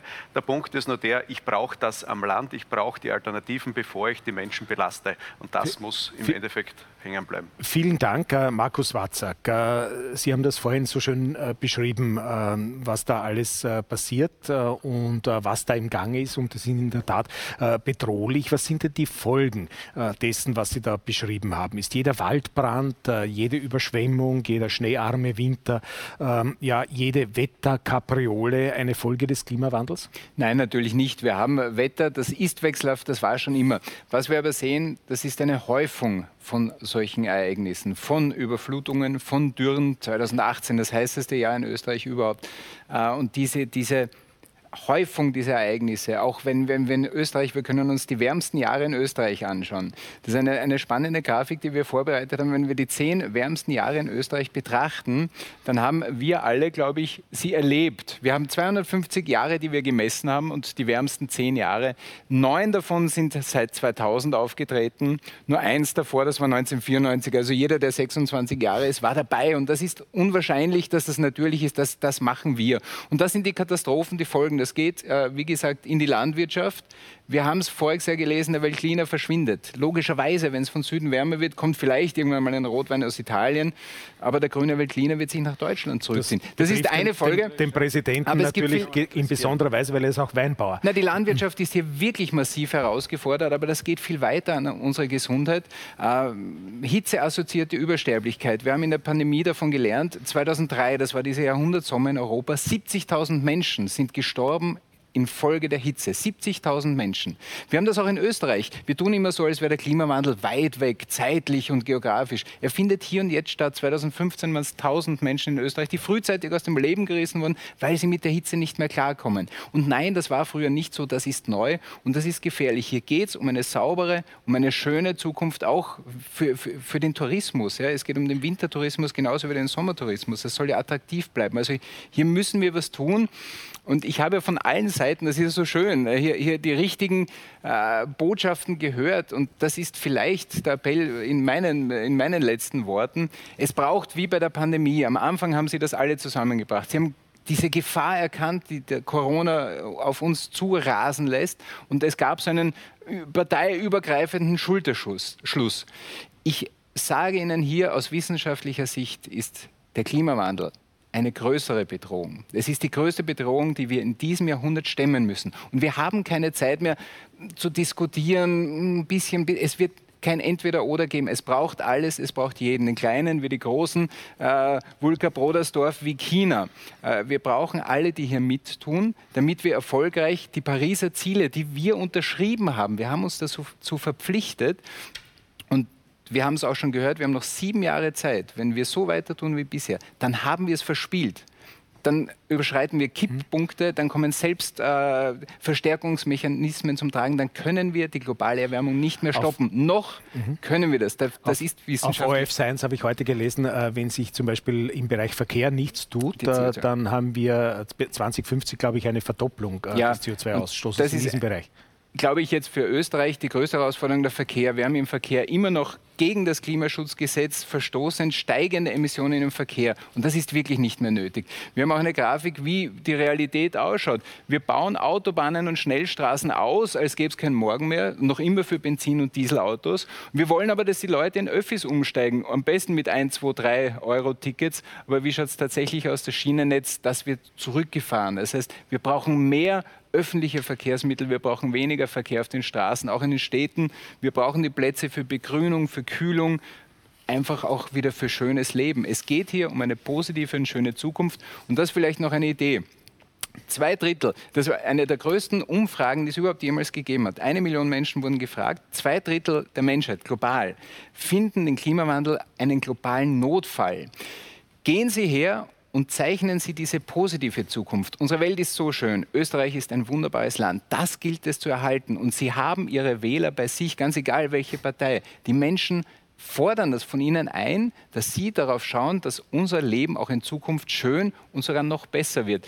Und man kann den Menschen auch ehrlich sagen, wir haben was vor in 10 bis 20 Jahren. Das ist ambitioniert, 2040 klimaneutral zu sein. Das verlangt große Änderungen. Das verlangt auch steuerliche Maßnahmen. Seien Sie ehrlich und sagen Sie jetzt, was in Zukunft kommt, damit sich die Menschen auch darauf einstellen können. Weil die wollen dann nicht schauen in äh, zehn Jahren, wenn sie kein Benzin- und Dieselauto mehr loswerden können oder gerade ins gekauft haben und kein Benzin und Diesel mehr tanken dürfen, weil das wird es nicht mehr geben. Mhm. Seien Sie ehrlich, seien Sie mutig. Es ist dringend und es ist eine große Herausforderung, die wir nur gemeinsam schaffen können. Vielen Dank, Markus Watzak. Meistens blicken wir ja nach Skandinavien, wenn es um sogenannte Best-Practice-Beispiele geht. Dabei liegt das Gute auch in diesem Fall äh, oft so nah, zum Beispiel in der Oststeiermark. Dort gibt es die Ökoregion Keindorf und dort wird Klimaschutz gelebt, vom Kindergarten bis zum Supermarkt. Mein Kollege Alexander Milecker hat sich in der Region umgesehen.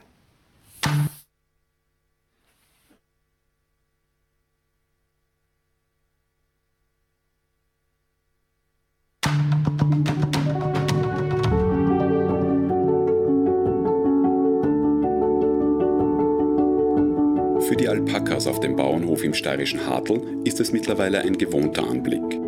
Landwirt Josef Radl bringt das Futter mit dem Elektro-Tuk-Tuk statt mit dem Traktor vorbei. Wir haben uns das Elektro-Tuk-Tuk angeschafft, als erster, weil es mit Strom betrieben wird und weil wir kurze Arbeitswege mit diesen Lastenfahrrad erledigen und uns dadurch sehr viel Treibstoffkosten ersparen. Und umweltfreundlicher ist es auch. Der Landwirt spart dadurch jeden Tag rund zwei Liter Diesel ein. Josef Radl lebt in der Ökoregion Keindorf, deren Ziel die Klimaneutralität ist. Die Elektro-Tuk-Tuks werden zentral eingekauft und zu günstigen Preisen an die Interessenten weitergegeben. Aber auch das Keindorfer Humusprojekt ist für den Gemüsebauern ein wichtiger Schritt. Der Boden wird saniert. Durch den Aufbau von Humus entweicht weniger CO2 in die Atmosphäre, weil es im Boden gespeichert wird. Aber nicht nur die Landwirte machen mit bei dem großen Projekt Klimaneutralität. Für mich bedeutet das, dass man immer meistens sollte man nicht den Müll auf den Boden werfen, sondern in den Mistkübel. Und man, wenn das Müll da ist, sollte man Müll sammeln gehen. Also wir tun nicht so viel kaufen und wir verwenden manche Sachen auch wieder. Weniger Auto fahren, mehr Radl fahren. Müll sammeln. Umweltschutz beginnt bei den Kleinen. In der Schule wird den Kindern mit verschiedenen Projekten vermittelt, wie sie die Umwelt schützen können. Da werden junge Energiespardetektive ausgebildet, die schauen, dass die Energie wirklich gespart wird, dass die Heizkörper abgedreht sind, dass Lichtquellen nicht unnötig betätigt werden. Ja, also Kinder für Kinder, die Größeren bilden die Kleineren aus und so sollte sich das Wissen fortpflanzen. Schulhefte werden zentral eingekauft. Jedes Kind bekommt eine plastikfreie Jausenbox. Die Schule achtet bei Anschaffungen auf Nachhaltigkeit, vom Reinigungsmittel bis zum Kopierpapier. Von der Schule breitet sich der Umweltgedanke weiter aus. Wir müssen auch die Eltern mit ins Boot nehmen. Und mir wurden auch schon von Diskussionen erzählt, die Kinder dann beim Einkaufen mit ihren Eltern führen, ob jetzt gewisse Waren gekauft werden oder nicht, weil Kinder eben Bedenken haben dass sie in Plastik verpackt sind oder zum Beispiel punkto Palmöl, dass gewisse Haselnusscremen mit Palmöl versetzt sind. Das wollen die Kinder dann nicht mehr haben und das erklären sie dann den Eltern beim Einkauf. Plastiksackerl gibt es im Supermarkt in Keindorf schon lange keine mehr. Seit fast zwölf Jahren sind wir Ökoregion und da ist auf Plastiksackerlfrei viel Wert gelegt worden. Wir waren da von Anfang an dabei und auch vom Kunden ist es sofort gut angenommen worden. Mittlerweile kann ich sagen, dass meine Kunden schon mit dem Korb einkaufen kommen und dass wir schon sehr nachhaltig arbeiten. Margit Grobert ist die Modellregionenmanagerin. Die Ökoregion Keindorf an sich ist einmal sowieso ein Zusammenschluss von drei Gemeinden, die sich äh, zum Ziel gesetzt haben, die Region CO2-neutral zu stellen. Um das zu erreichen, werden unter anderem Beteiligungen von Bürgerinnen und Bürgern an Photovoltaikanlagen gefördert, Gewinnspiele zum Umstieg aufs Fahrrad abgehalten oder als Motivation zum Verzicht auf Einwegsackerl. Die Region bezieht ausschließlich Ökostrom. Ein Projekt ist auch der Second-Hand-Shop für Kindersachen. Damit nicht so viel neue Kleidung gekauft werden muss, gibt es im Green Shop die Möglichkeit, Gebrauchtes zu erwerben. Das soll jetzt auf Elektrogeräte ausgedehnt werden. Wir haben einfach festgestellt in den letzten zwei Jahren, äh, es wurde extrem viel äh, Keller geräumt oder einfach auch Wohnungen neu saniert. Der Elektroabfall hat sich um 40 Prozent gesteigert. Wir haben da auch mit unseren Abfallzentren in der Region natürlich der Rücksprache gehalten und da wurden wirklich Geräte weggeschmissen, die komplett tadellos in Ordnung sind. Und äh, die wollen wir jetzt ganz einfach wieder auch in Umlauf bringen, weil eine dieser Säulen ist ganz einfach wirklich nicht neu zu kaufen, sondern auch Vintage Altes zu verwenden und da extrem viele Ressourcen zu sparen. In den Arbeitsgruppen der Gemeinde entstehen immer mehr Ideen, wie man die Region noch weiter in Richtung CO2-Neutralität bringen kann. Ganz besonders engagiert ist aber eine Gruppe. Das haben die Kinder verstanden, dass es da um ihre Zukunft geht. Das ist ihre Welt, ihre Erde und sie wollen sie so behalten, wie sie ist.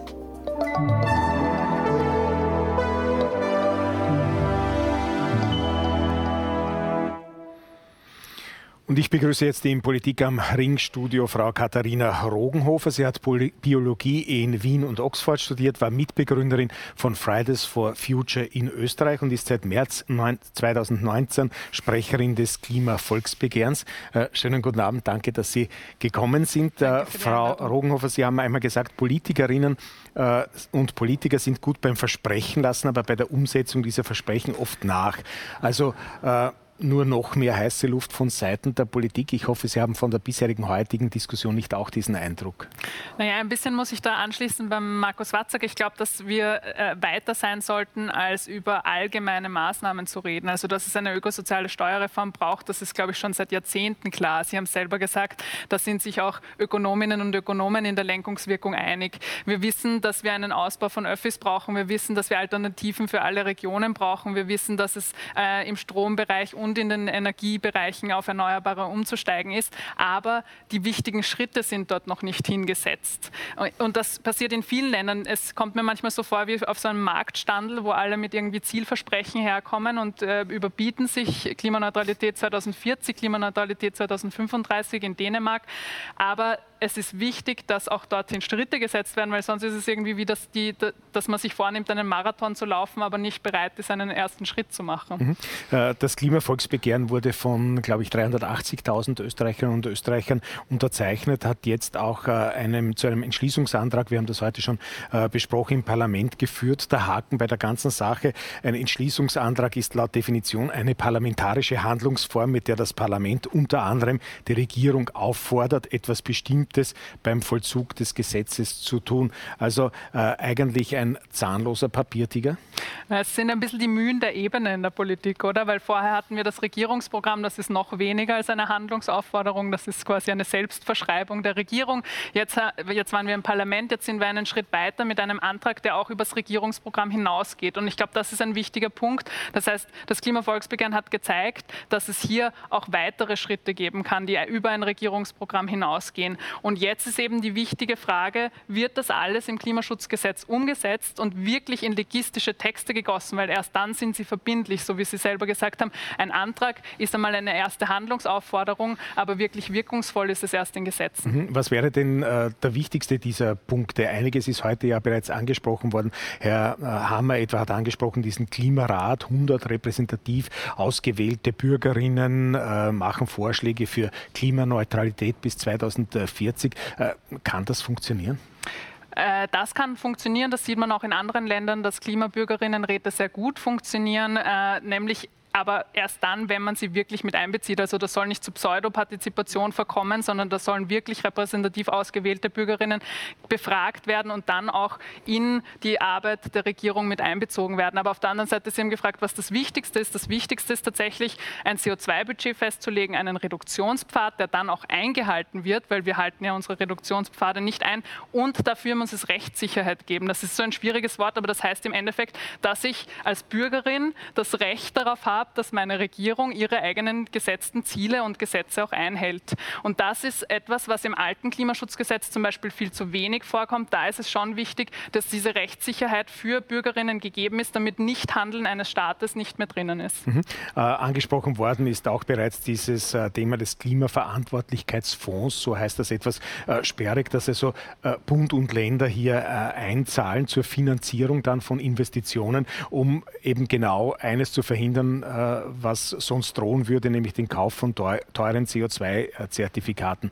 Äh, das wäre doch sinnvoll, oder? Äh, sehr sinnvoll. Ich glaube, es ist auch wichtig, eben hier Bund und Länder verschiedene Verantwortungen zuzuweisen, weil es wurde, es, also Gesetze werden ja auf verschiedenen Ebenen geschrieben. Die Raumplanung ist, ist Sache der Länder zum Beispiel, die ist sehr wichtig im, äh, im Klimaschutz. Aber ich glaube, was davor noch wichtig ist, bevor wir überhaupt finanzielle Mechanismen besprechen, ist, dass wir unsere Ziele ja erstmal einhalten müssen. Dafür braucht es Maßnahmenprogramme Programme, die zeigen, mit diesen Maßnahmen erreiche ich auch die Ziele. Und wenn ich dann trotzdem drüber bin, dann muss es sofort Programme geben, die wirklich jetzt wirken, weil das, was der finanzielle Mechanismus dann zwar tut, ist investieren, aber das sind ja alles nur Mechanismen, die wir brauchen, wenn wir unsere Ziele nicht einhalten. Und ich hoffe ja, das Ziel des Klimaschutzgesetzes ist, unsere Klimaziele einzuhalten. Mhm. Ich möchte jetzt äh, Julia Rauch und äh, Julia Herr und den äh, Abgeordneten Rauch fragen, warum Sie beide äh, in äh, der, dieser Entscheidung Entschließung äh, die Zustimmung verweigert haben. Was ist so schlecht dran? Naja, wir haben klar gesagt, ähm, bevor das Papier vorgelegen ist, der Antrag, dass wir wollen, dass er eben über das Regierungsprogramm hinausgeht, nicht nur in Absichtserklärungen, sondern auch mit Fristen, bis wann wird etwas umgesetzt beispielsweise oder wie konkret. Und der Antrag, der dann da war, geht in einigen wenigen Punkten über das äh, Regierungsprogramm hinaus, bleibt aber fast überall Fristen schuldig. Klar ist, dass ähm, was wir jetzt beschlossen haben, ja auch schon längst überfällig ist, ein Klimaschutzgesetz. Wir haben keines 2021. Wir haben derzeit keine konkreten Ziele für keine Branche. Ich glaube, als einziges Land in der EU.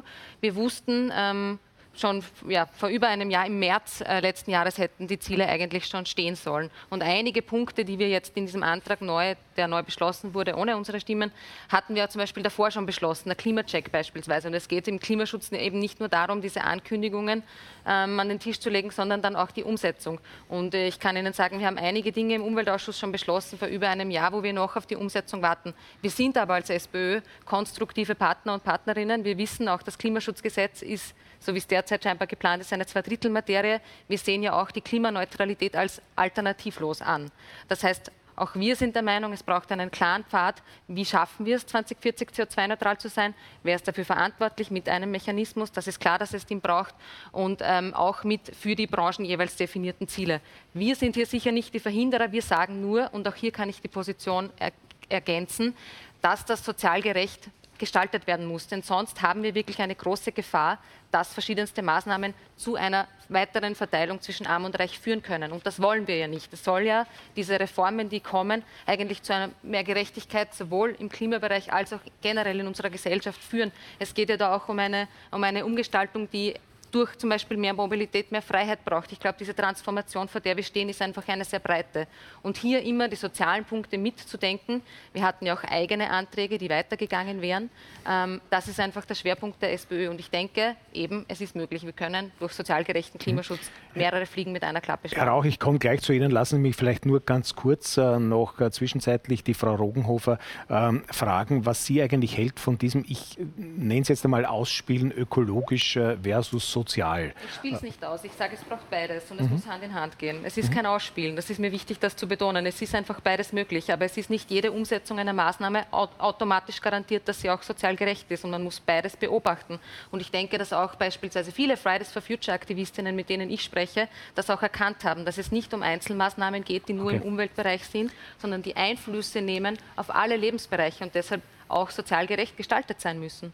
Okay. Ich glaube, es geht hier tatsächlich um etwas, was der Markus Warzak auch gesagt hat. Es geht um konstruktive Zusammenarbeit. Ich glaube, wir können die Klimakrise nicht mehr verhindern, wenn wir nicht wirklich handeln. Und ich bin aber da ganz auch bei Julia Herr trotzdem, dass ich sage, natürlich muss das zusammengedacht werden. Natürlich darf das nicht auf die gering Verdienenden gehen, darf nicht die belasten, die keine Alternativen haben. Aber für all das gibt es schon äh, Kon Konzepte und äh, quasi eine ökosoziale Steuerreform, wie vorher angesprochen, wird von niemandem mehr oder niemandem, den ich jetzt in der Klimapolitik als wichtige Stimme erkenne, äh, als etwas dargestellt, was nur CO2 bepreist, sondern da gibt es immer einen Ausgleich. Und ich glaube, das müssen wir, wir müssen von der Diskussion weg, um das gegeneinander auszuspielen und es eben überall miteinander denken. Worauf ich auch hinaus wollte, ist die Frage, ob es immer eigentlich Verzicht bedeuten muss. Ist Klimaschutz immer Verzicht? Naja, ich würde die Frage gern manchmal umdrehen und fragen, worauf verzichten wir jetzt schon? Wir verzichten auf äh, gute Luft in Städten, wir verzichten darauf, klimafreundlich von A nach B zu kommen, wir verzichten auf Grünflächen. Das ist für mich Verzicht, das könnten wir auf der anderen Seite gewinnen. Aber ähm, ich glaube auch, dass man in dem Beitrag vorher gesehen hat, dass die Ökoregion Keindorf eigentlich etwas Lustvolles ist. Da kann man mit dem Radl herumfahren, da kann man äh, gut einkaufen gehen aus der Region. Die Bauern äh, bauen an mit dem Boden gemeinsam und bauen da Humus auf und sind Teil der Lösung. Also warum sollte das nicht etwas Lustvolles sein? Und natürlich muss das Leben anders ausschauen. Ich glaube, da müssen wir auch alle so realistisch sein, wie Markus Watzak das vorher gesagt hat. Es wird nicht so sein wie jetzt, aber möglicherweise wird es in manchen Bereichen sogar genussvoller. Mhm. Herr Rauch, warum haben Sie äh, dem Entschließungsantrag äh, nicht zugestimmt? Sie haben es ja anmoderiert am Beginn. Äh, es ist ja ein Jona-Net-Antrag äh, insgesamt der beiden Regierungsparteien auf der einen Seite und natürlich auch, das hängt natürlich auch mit dem Regierungsprogramm insgesamt zusammen, äh, das war am Beginn dieser Koalition äh, das Beste aus beiden Welten. Und genauso wurde auch in diesem Bereich vorgegangen. Hier wurden nämlich äh, die Oppositionsparteien, ich glaube, ich spreche auch für alle anderen, in dem Bereich sehr, sehr wenig bis gar nicht eingebunden. Es war jetzt erst das Ansinnen, dieses Klimavolksbegehren auch gemeinsam in einen gemeinsamen Antrag, äh, dass sich alle Parteien hier wiederfinden können. Das wurde relativ rasch ad acta gelegt von den Regierungsparteien, weil sie sich natürlich gegenseitig äh, da oder dort nicht einig waren und sich auch gegenseitig blockiert haben bis zur letzten Minute auch hier ein aktuelles Bild zu zeigen, wie es aktuell in der Koalition aussieht. Äh, aber auf der anderen Seite diese Lippenbekenntnisse, die sie natürlich äh, von sich geben mit der ökosozialen Marktwirtschaft, äh, Steuerreform, das ist natürlich dementsprechend hier, hier sehr, sehr schwer auf einen Konsens zu kommen, weil die Oppositionsparteien äh, in keinster Art und Weise eingebunden sind. Und Julie Herr hat das sehr treffend formuliert. Und da stimme ich 100 Prozent mit ihr überein. Äh, die soziale Ausgewogenheit ist in keinster Art und Weise hier abgebildet und spiegelt sich hier auch wieder. Und das fehlt uns auf allen Ebenen. Und als gelernter Österreicher weiß fast ein jeder, eine jede Steuerreform hat mehr Belastungen gebracht. Und ganz, ganz wenige haben in dieser Form äh, Entlastungen erfahren. In der aktuellen Corona-Krise, nur als Beispiel, die größten Konzerne, die äh, Millionen an Förderungen an Staatssubventionen bekommen haben, zahlen 2.000 bis 3.000 Euro Steuern in Österreich. Also hier nur ein aktuelles kleines Beispiel. Herr Bernhard, die Neos waren im Ausschuss äh, noch gegen die äh, Entschließung äh, zum Klimavolksbegehren, im Plenum dann dafür. Was hat den Stimmungswandel herbeigeführt? Also die Stimmung war in beiden Fällen ident, nur das Ergebnis ein anderes. Ich meine, die, was ist denn was ist denn passiert? Wir hatten die Situation, dass äh, von Seiten der Regierung lautstark angekündigt worden ist, es wird eine Verhandlung geben mit der Opposition und einen gemeinsamen Antrag. Und das ist in der Form, wie die, unsere Erwartungshaltung war, nicht passiert. Wir konnten unsere Vorschläge äh, hinschicken. Man kann sagen, es wurde von Neos, aber auch von der Sozialdemokratie durchaus etwas übernommen. Ähm, und es war natürlich die, diese, diese diese Ablehnung einer gemeinsamen Verhandlung und das Finden von gemeinsamen sozusagen Positionen hat im Ausschuss auch zu einer Konfrontation geführt, wo wir gesagt haben, nein, wir können zu dem Zeitpunkt nicht zustimmen. So, und jetzt kommt aber der zweite wichtige Punkt, wo ich mich auch unterscheide, wo wir uns als Neos auch unterscheiden von äh, der restlichen Opposition, muss man fast sagen. Ähm, die Eitelkeit der Politik, gekränkt zu sein, muss zurückgestellt werden und es braucht konstruktive Kräfte im Land. Äh, das ist ganz zentral und deswegen haben wir auch dann im Plenum und auch bei der Abstimmung gesagt, Natürlich gab es im Vorfeld Situationen, mit denen wir nicht zufrieden waren. Aber der Entschließungsantrag ist ein guter Zwischenschritt. Es sind mehr Punkte enthalten äh, als im Regierungsprogramm und es geht grundsätzlich in die richtige Richtung. das ist mal ganz zentral, weil das ist auch vor von Herrn Watzak gefallen, das hat auch jetzt äh, die Frau Rockenhofer äh, gesagt. Es geht darum, dass alle Fraktionen im Parlament grundsätzlich in der Frage, wie wir mit Klimapolitik umgehen, konstruktiv sind und sagen, in welche Richtung. Ja, ich finde, und wir als Neos finden das ehrlicherweise oft furchtbar, wenn die Sozialdemokraten oder auch die Grünen ähm, die Klimapolitik verwenden, um Kapitalismuskritik zu äußern. Das sehen wir Neos ganz anders. Aber die Frage ist, wo ist denn die Schnittmenge? Ähm, die Schnittmenge ist, dass wir mal als, als Republik eine Klimapolitik machen, die planbar bis 2040 zur Klimaneutralität führt. Der Entschließungsantrag war ein Schritt in diese Richtung. Einfach nur dagegen zu sein, ist in einer Klimakrise zu wenig. Mhm. Ähm, wenn man sich anschaut, Klimaschutz in der Regierung ist aufgeteilt auf mehrere Ressorts äh, gleich. Äh, eigentlich ressortiert er ja bei der äh, Ministerin äh, Köstinger, die aber auch gleichzeitig für Landwirtschaft äh, zuständig ist äh, und für den Tourismus. Allein daraus könnten sich schon möglicherweise, ja, wie soll man sagen, Schwierigkeiten ergeben. die Frau Gewessler von den Grünen sitzt in einem Superministerium, das natürlich einen riesigen Hebel hat in dieser Sache, hat dafür auch, manche sagen, einen Aufpasser von der ÖVP zur Seite bekommen, damit die Wirtschaft hier möglicherweise nicht äh, zu kurz kommt. Und äh, über allem könnte man vielleicht sagen, sitzt dann noch der Finanzminister, der letztlich ja dafür sorgen muss, dass das Geld auch herkommt. Ist nicht da äh, in dieser Konstruktion schon sozusagen eine äh, gewisse, äh, ein Missverhältnis angelegt?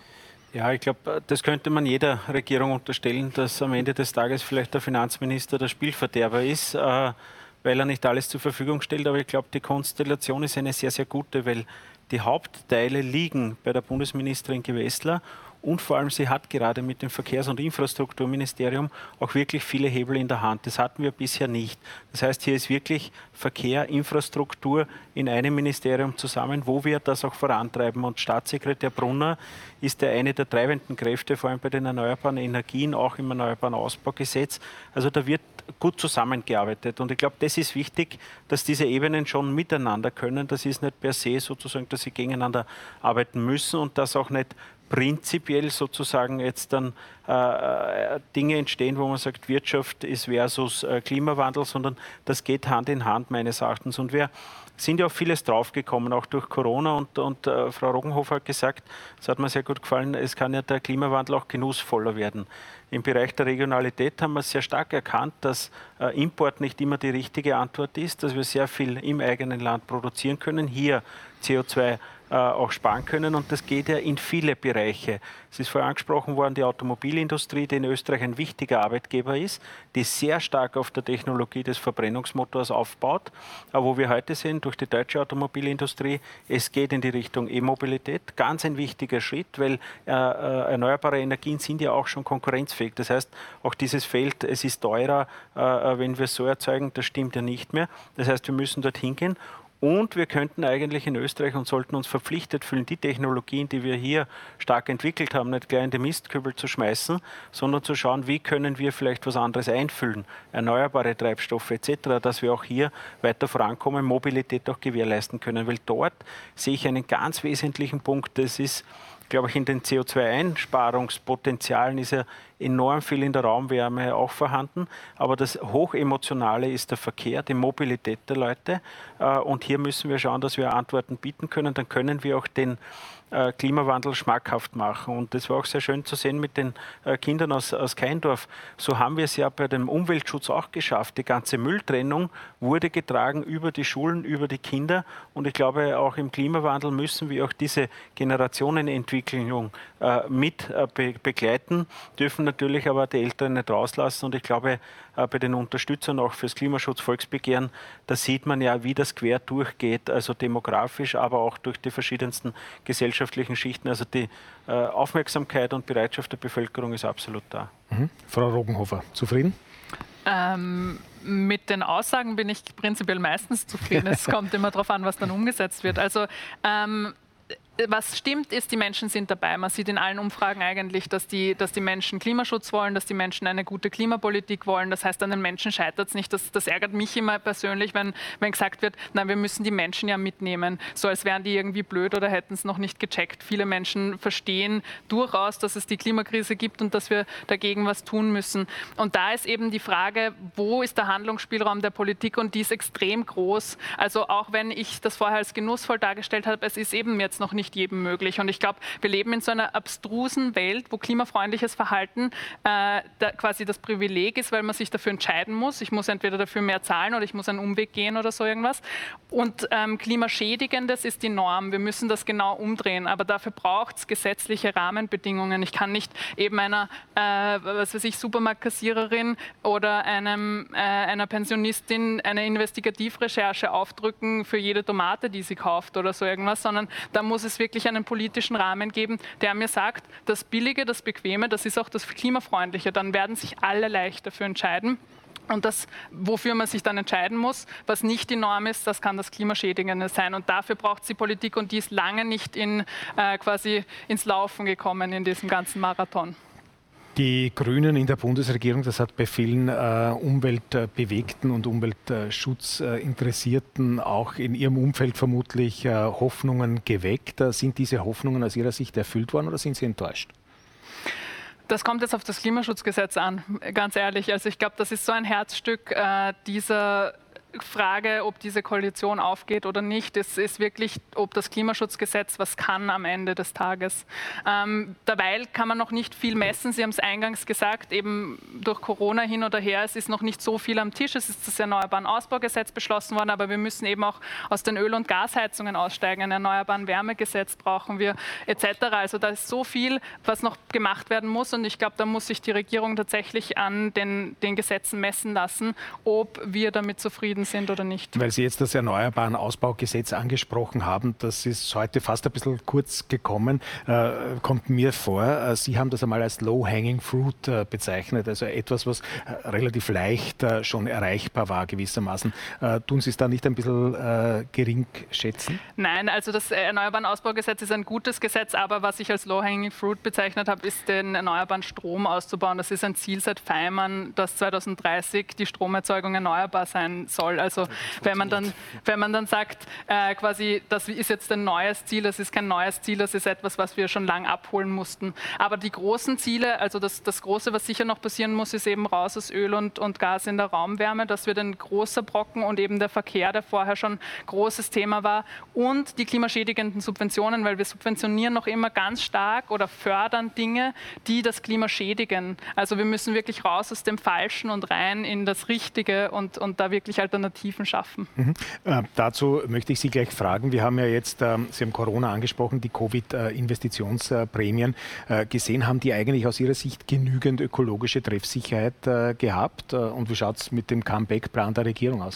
Ich glaube, auf die Investitionsprämien, da muss ich ganz ehrlich sagen, ich habe da keinen äh, Überblick, wie viel Treffsicherheit die haben. Da, da, da, nehme ich mir keine Position heraus. Was trotzdem wichtig ist, ist zu sagen, es liegen zweistellige Milliardenbeträge auf dem Tisch und wir haben jetzt eine Klimaschutzmilliarde, das ist viel mehr als vorher. Aber die Frage ist eben, wird genug Geld in die richtige Richtung gesteckt? Und ich glaube, gerade in Richtung Wiederaufbau muss klar sein, dass fast alle Gelder doppelte Wirkung entfalten können, wenn wir eben in Erneuerbare investieren, wenn wir in öffentlichen Verkehr investieren, dass das äh, regionale Wertschöpfung bringt, dass das Arbeitsplätze bringt. Und insofern ist meine Frage eigentlich, warum nur ein Teil davon und warum nicht alles quasi in ökologisch relevante Maßnahmen setzen. Geben wir diese Frage vielleicht gleich an Herrn Hammer äh, weiter, der hat sich vorhin schon zu Wort gemeldet, bitte.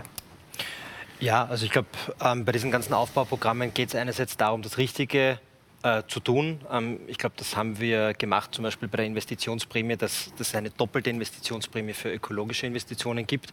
Ähm, was mir sehr wichtig war in den Verhandlungen dazu, war, dass wir gesagt haben, für explizit klimaschädliche Investitionen gibt es gar keine Investitionsprämie. Ähm, weil im Prinzip man kann nicht sowohl das Richtige als auch das Falsche tun, dann bewegen wir uns am Fleck äh, und kommen nicht weiter. Ähm, weil die Katharina Rogenhofer da, äh, da sitzt und, und wir vom Klimavolksbegehren und Klimaschutzgesetz äh, gesprochen haben, wollte ich einfach noch eine Sache sagen. Ich glaube, man sieht bei dem Klimavolksbegehren ähm, und auch bei dem angesprochenen Antrag einfach, äh, wie sehr sich zivilgesellschaftliches Engagement, wie sehr sich der Einsatz äh, jedes Einzelnen, jeder Einzelnen für Klimaschutz auszahlt. Wir haben äh, im Parlament gemeinsam dieses Klimavolksbegehren diskutiert, erstmals äh, auch mit einem Livestream. Ähm, und das hat einen unglaublichen Druck erzeugt. Ich glaube, die Diskussionen waren unglaublich äh, gut mit, gemeinsam mit Expertinnen. Ähm, wir haben dann sehr intensiv miteinander verhandelt äh, in der Koalition. Ähm, und es kamen auch sehr gute Vorschläge, zumindest von der sozusagen klimapolitisch konstruktiven Opposition. Ähm, von der FPÖ kam leider kein Vorschlag. Ähm, und ähm, da hat man einfach gesehen, es sind ähm, das bringt was. Ja? Also wir haben ähm, einen gemeinsamen Antrag auf den Weg gebracht und beschlossen, wo sehr wesentliche Punkte, eigentlich alle wesentlichen Punkte dieses Klimaschutzgesetzes ähm, enthalten sind. Ähm, und wenn, also wir haben jetzt einmal einen ersten Entwurf für dieses Klimaschutzgesetz äh, gemacht und dieser Entwurf schaut anders aus, ist wesentlich ambitionierter, weil wir diese Diskussion über das Klimavolksbegehren im Parlament hatten und ähm, mich persönlich freut es. Es erzeugt natürlich einen Druck, aber ich glaube, das ist einfach auch eine wichtige Botschaft. Es zahlt sich einfach aus, ähm, wenn man sich einsetzt. Fridays for Future, Klimavolksbegehren, das war einfach ähm, eine sehr wichtige, ähm, sehr wichtiger mhm. Push für den gesamten Klimaschutz. Julia Herr. Ja, also den, den Krug nehme ich gleich an. Ich glaube, das kann man unterstreichen, dass die Zivilgesellschaft äh, in Österreich, die sich nichts gefallen lässt, die auch beim Klimaschutz kritisch ist, dass wir die ganz dringend brauchen und dass Initiativen wie das Klimavolksbegehren uns weiterbringen. Das muss man festhalten. Aber ich, es braucht natürlich auch eine Opposition, die kritisch ist. Und auch wenn die Grünen in der Bundesregierung sitzen, muss man sie trotzdem auch in dieser Frage kritisieren können. Es wurde jetzt das Erneuerbaren Ausbaugesetz angesprochen. Das ist ja noch nicht beschlossen, obwohl schon lange überfällig. Genau auch so wie das Klimaschutzgesetz äh, seit äh, letztes Jahr ausgelaufen, genauso wie das Energieeffizienzgesetz ausgelaufen ist, genauso wie das Abfallwirtschaftsgesetz schon längst erneuert gehört. Wir haben jetzt auch Vertragsverletzungsverfahren in der EU anhängig, weil wir in so vielen Bereichen säumen säumig sind, auch bei der Umsetzung des Kreislaufwirtschaftspaketes. Ich könnte die Liste noch fortsetzen äh, und ich denke, es ist auch meine Aufgabe als Umweltschutzsprecherin, auch diese Punkte aufzuzeigen, dass wir schon sehr viel Zeit in den letzten eineinhalb Jahren äh, verloren haben. Ja, es gab äh, Punkte, die waren gut. Man muss immer ehrliches Feedback geben. Sicher die Budgeterhöhung, die gab es, die war gut. Ähm, auch was beim Thema thermische Sanierung auch ein guter Punkt. Alle anderen großen Gesetze sind ja noch nicht vorliegend. Die können wir nicht einmal noch konkret kommentieren. Deshalb sage ich auch immer, die soziale Gerechtigkeit muss drin sein. Wenn Sie sagen, das ist eh alles gegeben und dass wir der ein super Ökobonus werden, dann bin ich eh beruhigt. Aber ich weiß es noch nicht. Und der letzte Punkt, um auch abzuschließen, nicht nur, dass, so viel, dass wir in so vielen Bereichen säumig sind, auch aktuell, sondern wir sprechen immer über Punkte, die trotzdem nicht das gesamte Problem umfassen. Eine CO2-Bepreisung kann und hat in vielen Ländern gezeigt, dass sie zwei, drei Prozent äh, der CO2-Emissionen zum Beispiel einsparen kann. Das ist jetzt noch nicht äh, das, womit wir sagen, wir haben eine CO2-Bepreisung, wir haben alles gelöst, sondern es muss auch diese systematischen Veränderungen auch geben. Und ich glaube, die sind viel zu selten in der Debatte, weil wir sehr schnell bei der Verantwortung beim Konsumenten und der Konsumentin sind. Aber diese Mechanismen, die global stattfinden, alleine was wir durch den globalen Handel, weil wir ein Produkt fünfmal um die Welt schicken, eine Jeans, die mhm. dort genäht, dort geerntet, dort gefärbt, dort, weiß ich nicht, den Knopf drauf bekommt, weil dort jeweils überall gerade am billigsten produziert werden kann und die CO2-Belastung, die dadurch entsteht, ein Wahnsinn ist, okay. dann müssen wir auch über Lieferketten sprechen, dann müssen wir auch über die WTO sprechen, über die Handelsbedingungen, die wir haben, über die Arbeitsmarktbedingungen, weil auch das müssen wir angehen. Wir haben jetzt noch den Herrn Bernhard und den Herrn Rauch äh, zu Wort gemeldet. Bitte. Sie haben ja nach dem Comeback-Plan äh, der Regierung gefragt und ich glaube, die Klimapolitik zeigt, und wir haben ja vorher gehört, dass es eine extrem hohe Bereitschaft gibt auf Veränderung, dass genau in der Frage der Klimapolitik ein Comeback-Plan das Falsche ist. Also es soll ja nicht zurückgehen zum Alten, es geht um einen echten Neustart. Und wir haben in der Situation äh, stolze, sozusagen äh, geschwellte Grüne, die sagen, es gibt jetzt eine Klimamilliarde. Wir haben aber gleichzeitig im Land vier Milliarden Euro an klimaschädlichen Subventionen, die weiterhin jedes Jahr ausgegeben werden. Also ein vier, viermal so viel für die Verschmutzung der Umwelt und die Schädigung des Klimas als das, was wir dann wiederum für die Wiederherstellung hergeben. Das heißt, Comeback ist immer rückwärtsgewandt versucht den Menschen irgendwie zu signalisieren, es wird wieder, wie es früher war. Was wir brauchen, ist ein Bild, wie wir in Zukunft uns neu aufstellen können. Und genau dafür fehlt es wirklich noch an vielen Punkten. Mhm. Herr Rauch, wie geht es Ihnen mit dem Attribut nicht äh, Klimaschutz konstruktiver Teil der Opposition? Ja, das ist natürlich die Argumentation meistens der Regierungsparteien oder hauptsächlich auch der Grünen. Aber was ich positiv äh, erwähnen möchte, ist, dass, dass eigentlich wir ein gutes Gesprächsklima haben, die Frau Rogenhofer und ich, äh, weil auch die Geschichte mit äh, dem Volksbegehren so transparent äh, hier ins Parlament zu bringen, das war einzigartig in dieser Art und Weise. Also das ist lobenswert und auch sehr, sehr gut angekommen. Aber Herr Kollege Bernhard, wenn Sie diese 4 Milliarden Euro ins Rennen bringen, die klimaschädlich sein sollen und immer noch subventioniert äh, werden, wenn hier die Pendlerpauschale mit eingedacht ist oder eingeplant ist, die abzuschaffen, dann haben Sie mit uns hier einen Gegner. Das wollen wir in dieser Art und Weise nicht wo wir uns, wo wir uns natürlich äh, daran beteiligen, ist natürlich alles, was im Erneuerbaren Ausbaugesetz ist. Wir haben ja eingebracht damals in unserer Regierungsbeteiligung auch die Nahverkehrsmilliarde. Sie haben erwähnt, es gibt hier 17 Milliarden Euro. Ich bin nur gespannt, wo und wie Sie die umsetzen werden, mit welchem Programm und welchen Konzepten. Man weiß, dass es hier Planungen braucht von Jahren bis Jahrzehnten. Hier fehlen die Konzepte und ich erwarte mir hier, und da haben Sie viel, viel verschlafen in den letzten eineinhalb Jahren, trotz Corona oder auch mit Corona, äh, wo vieles möglich gewesen wäre. Und ich hoffe, dass wir auch in Zukunft eine Gesprächsbasis haben, wo wir unsere Akzente und auch unsere Klimapolitik einbringen können. Okay, Herr Bernhard, bitte merken Sie sich, ich verspreche es, wir machen noch eine Schlussrunde. Äh, so viel Zeit äh, gönnen wir uns heute noch, Herr Schmuckelschlag. Ich möchte noch einen anderen Aspekt ansprechen, weil wir vorhin gesprochen haben auch über die äh, Größe Österreichs oder eigentlich muss man sagen über die Kleinheit Österreichs. Jetzt natürlich können wir nur etwas bewegen, wenn wir es gemeinsam machen und wenn wir es gemeinsam auf den Weg und auf die Reihe bringen. Äh, auch als Europäische Union. Jetzt wissen wir aber äh, über die Verfasstheit äh, der Europäischen Union Bescheid. Wir haben das zuletzt bei Corona wieder gesehen, wie hier widerstrebende Interessen oft ähm, einfach wirklich gute Lösungen verhindern. Besteht nicht auch die Gefahr beim Klimaschutz? Wenn ich etwa an das Steuerthema denke, müssten da nicht alle an einem Strang ziehen und wie groß ist die Wahrscheinlichkeit, dass das dann tatsächlich passiert? Ich glaube, gerade im Steuerthema und auf der europäischen Ebene haben wir äh, große äh, Unterschiede zwischen den einzelnen Ländern, weil fiskal sozusagen jedes Land für sich stehen möchte. Aber das ist ein Thema der, generell der Europäischen Union und der Politik in Europa. Wir müssen hier permanent daran arbeiten. Äh, positiv stimmt mich, dass wir immer wieder Einigungen aller Staatschefs haben für die Ziele. Das ist natürlich nur der erste Schritt, aber schon mal ganz wesentlich. Die Ausformungen sind unterschiedlich, ob es Ausbau der Atomkraft in Frankreich ist, was wir nicht unterstützen können, oder halt in andere Bereiche wie bei uns, stärker in die Erneuerbaren. Aber wichtig ist, dass hier auch trotzdem richtige Schritte gesetzt werden. Das heißt auch mit dem EU Recovery Plan sozusagen für die äh, Resilienz Europas zu schauen, Energiepolitik auch als Sicherheitspolitik zu sehen und daher viele Projekte und äh, Caroline Edstadler als Europaministerin hat hier viele äh, österreichische Projekte mit eingebracht, die für erneuerbare Energie sind, weil es schon darum geht, Sicherheitspolitik auch mit der Energiefrage zu verknüpfen. Ob es die eine Seite mit der Frage Blackout, wie sicher sind unsere Netze ist, bis hin zu dem Thema, was geschieht in diesen Ländern, wo wir jetzt die Rohstoffe herhaben. Wenn wir uns ansehen, die Unruhen im Nahen Osten, das sind äh, zum Teil Entwicklungen, die können uns nicht ruhig schlafen lassen. Daher müssen wir schauen, wie können wir nicht nur aus umweltpolitischen und klimapolitischen Themen heraus, sondern auch aus sicherheitspolitischen Themen europäisch unsere Energie bestmöglich selbst erzeugen. Wir kommen zum Schluss, äh, Frau Rogenhofer. Äh, reden wir über die nächsten Schritte. Äh, was muss aus Ihrer Sicht äh, als nächstes passieren? Was ist das Allerwichtigste? Äh, beziehungsweise äh, was darf keinesfalls geschehen, äh, sonst müssten Sie wieder eine Neuauflage des Klimavolksbegehrens starten? Also wir werden auf jeden Fall nervig bleiben. Danke für den, äh, die Überleitung.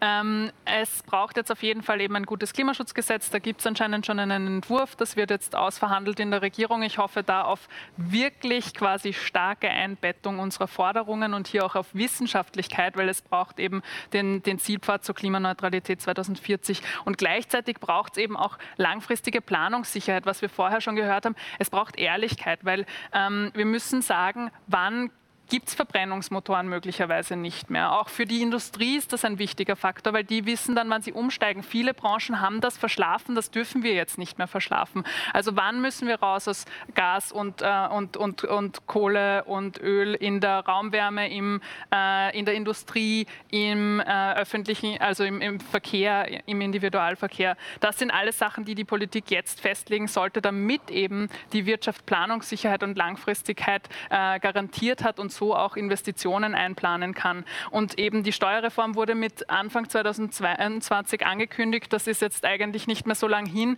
Hier erwarte ich mir jetzt auch ein Steuerkonzept eigentlich, das, das vorgelegt wird, weil auch hier ist Planungssicherheit ganz wichtig. Die Leute müssen ja wissen, bei welchem CO2-Preis steigen wir ein, wie steigt der und wo hören wir auf oder wo, bis wohin steigt die Bepreisung. Also hier Klarheit und wirklich auch die Krise als Krise wahrnehmen, so wie es in Corona passiert ist, weil jeden Tag, den wir verabsäumen, wird es einfach schlimmer. Und das haben wir auch bei Corona gesehen. Das heißt, wir müssen jetzt gegensteuern, um der Klimakrise entgegenzusteuern. Vielen Dank, Katharina Rogenhofer. Kommen wir zur Schlussrunde. Und ich möchte auch äh, bei der Schlussrunde äh, mit der Opposition beginnen. Ich habe Sie jetzt alle äh, als ähm, konstruktive Vertreterinnen und Vertreter der Opposition hier wahrgenommen. Was wird denn das nächste sein, was Sie, Frau Herr, die SPÖ, beitragen zur Abwendung der Klimakatastrophe? Was nehmen Sie sich vor? Was tun Sie? Ich glaube, es passiert schon ganz viel. Ganz viele Bürgermeister, Bürgermeisterinnen oder Personen, die sind ja schon tätig und äh, leisten eigentlich tagtäglich im Kleinen sehr Gutes. Wenn Sie jetzt fragen, was ist mein dringendster Input oder vielleicht was würde ich gern beitragen, was würde ich gern umsetzen, hm? Äh, könnte ich es beschließen mit einer Mehrheit, dann wäre es wahrscheinlich auch, dass wir die Finanzierung, wer zahlt, äh, diese Investitionen in den Klimaschutz besprechen, dass wir eine faire Finanzierung schaffen, nicht wie bisher aus dem Steuertopf, wo klar ist, 80 Prozent kommt eben von den arbeitenden Menschen, von den Konsumenten, Konsumentinnen, Pensionisten, Pensionistinnen und nur 20 Prozent werden beigesteuert durch Vermögen oder Gewinne. Auch das muss klar sein. All diese Investitionen, die wir tätigen müssen, alternativlos, müssen gerecht finanziert sein. Und das wäre was, was ich mir wünschen würde. Und da müssen wir auch beginnen, Vermögen hinzuzuziehen für unsere Bemessungsgrundlage. Danke, Herr Bernhard. Wenig überraschend sehe ich es etwas anders. Ich glaube, das wichtigste Element, wenn das Klimaschutzgesetz gut ist, ähm, wird sein, dass wir eine echte ökosoziale Steuerreform machen mit einem ehrlichen CO2-Preis. Da werden wir NEOS auch einen großen Beitrag in der Debatte leisten. Wir haben auch ein eigenes Modell errechnet, das wir jederzeit gerne zur Verfügung stellen. Und es ist genug Geld im Staat, und zwar im Staat im Sinne von dem Steueraufkommen, das es schon gibt. Äh, es wird nur derzeit für viele Dinge verschwendet, die bei den Menschen nicht ankommen. Was es braucht, sind tief eingreifende Reformen dort, wo Geld verschwendet wird, um quasi auch das Potenzial zu heben für die Klimamaßnahmen, anstatt sich immer neue Steuern auszudenken. Das heißt, runter mit den Abgaben auf Lohn, auf Arbeit, aber auch auf Lohnnebenkosten und dafür die Besteuerung von CO2-Preis. Das wird eine Riesendebatte und wir werden an jedem einzelnen Tag ähm, konstruktiv sein und ein Stachel sozusagen dort, wo es notwendig ist. Rauch. Konkrete Maßnahme ist natürlich, man hat sich einen Beitrag davor gesehen, betreffend der Ausbau der Schiene. Äh, hier geht ja jeden Tag gehen Schienenkilometer zurück und hier ist es ja dementsprechend auch die Aufgabe der Politik hier anzusetzen und diesen Ausbau des öffentlichen Verkehrs und vor allem der Schiene voranzutreiben. Warum? Ich kann nicht auf der anderen Seite, auf der einen Seite die Belastungen hervorführen mit Erhöhung von Treibstoffpreisen und die Bürger haben nicht die Chance, auf eine Alternative umzusteigen. Und hier wird das Pferd von hinten aufgezäumt. Das ist unser Ansatz. Deswegen klare Botschaft, klare Ansage. Zuerst Ausbau der Schiene, mehr Kilometer äh, auf die Bahn, weg von der, weg von der Straße, auch der, des Güterverkehrs rauf auf die Bahn. Da hätte man äh, einen wesentlichen Effekt und einen guten Effekt betreffend der CO2-Entlastung und auch des Verkehrsaufkommens. Das ist eine konkrete Maßnahme und auch eine Forderung von uns schon seit Jahren, ist leider bis jetzt von dieser Regierung nicht umgesetzt worden. Herr Hammer, Herr Schmuckenschlager, äh, der nächste Meilenstein, das Klimaschutzgesetz, können Sie schon vielleicht jetzt zum Schluss ein bisschen mehr verraten? Äh, wird es etwas geben, was ähm, die Anwesenden hier überraschen wird? Oder wann? Oder wann? Also der nächste Meilenstein im Parlament äh, wird hoffentlich das Erneuerbaren-Ausbaugesetz sein, das wir in den nächsten ähm, Wochen hoffentlich fertig verhandeln werden, wo wir jedes Jahr zusätzlich zum Budget eine Milliarde Euro für den Ökostromausbau beschließen werden. Beim Klimaschutzgesetz, sagen wir mal so, äh, haben wir jetzt angefangen zu verhandeln. Ähm, ich hoffe, dass wir so bald wie möglich fertig werden. Aber wie gesagt, ähm, sehr viele von den, von den wirklich wichtigen Maßnahmen in diesem Klimaschutzgesetz, darauf haben wir uns ja in den Grundzügen schon geeinigt. Ähm, ich glaube, es geht da um einen verbindlichen Handlungsrahmen für die Klimaschutzpolitik der nächsten 20 Jahre, dass jeder weiß, was er zu tun hat, dass es eine gemeinsame Verantwortung im Klimaschutz gibt von Bund und Ländern und dass nicht nur die Umweltministerin zuständig ist für den Klimaschutz, sondern die gesamte Bundesregierung ähm, und dass es auch äh, konkrete Maßnahmenpläne geben muss. Und ähm, die Katharina Rogenhofer hat es angesprochen, das Klimaschutzgesetz bildet ja sozusagen nur das Fundament für die zukünftige Klimaschutzpolitik. Ähm, und danach werden wir uns wieder um die äh, verschiedenen Maßnahmen kümmern müssen, die Wärmewende, die ökosoziale Steuerreform und so weiter. Ja, ähm, mein wichtigstes Ziel ist, dass wir im Prinzip ähm, unsere Klimaziele erreichen, damit wir unseren Kindern keinen äh, rauchenden Schrotthaufen überlassen, sondern einen lebenswerten Planeten. Vielen Dank, Herr Schmuckelschlager. Ja, möchte auch kurz zwei Dinge, weil für mich vieles zusammenhängt. Erneuerbaren Ausbaugesetz, Klimaschutzgesetz, ökosoziale Steuerreform, das sind ja viele Schrauben, an denen wir drehen, die sozusagen einem Ziel dienen. Beim Klimaschutzgesetz, glaube ich, äh, werden wir ein Thema drinnen haben, dass wir auch das Parlament entsprechend stärken, was die Frage äh, betrifft äh, CO2-Budget und Kontrolle, wo wir ja im wissenschaftlichen Dienst im Parlament auch entsprechend verankern wollen. Also ich glaube, das wird ein wesentlicher Teil werden. Und bei der erneuerbaren Energie, glaube ich, ist die Frage die, und äh, Geld ist nichts Böses, Frau Herr, und, und Vermögen ist auch nichts Böses. Die Frage ist, wir, wir reden sehr oft immer von dem, der Staat muss was nehmen, dann ausgeben und dann ist es erst vergoldet. Also wir können schon auch, und das wollen wir schaffen, die Beteiligung der Bürger, Beteiligungssysteme, Vermögen, Green Bonds etc. in Bewegung zu setzen für äh, positive Ziele. Und ich glaube, das ist wichtig, sozusagen den Bürger zum Beteiligten machen in der ganzen Frage Energiewende, der, der sogenannte Begriff des Prosumers. Äh, und da haben haben wir heute die technologischen Möglichkeiten, dieser Energiehandel äh, zwischen den äh, einzelnen Bürgern und das müssen wir nützen. Aber da braucht es auch im Energiebereich noch weitere Schritte der Liberalisierung. Dann bedanke ich mich äh, bei Ihnen für die tolle Diskussion in einem, wie ich finde, konstruktiven Klima. Ich bedanke mich bei Ihnen, Frau Katharina Rogenhofer und bei Markus Watzak noch einmal für die Expertise und ich danke Ihnen, meine Damen und Herren, fürs Dabeisein und Ihr Interesse. Wir sehen uns, wenn Sie wollen, in einem Monat wieder. Auf Wiedersehen und schönen Abend.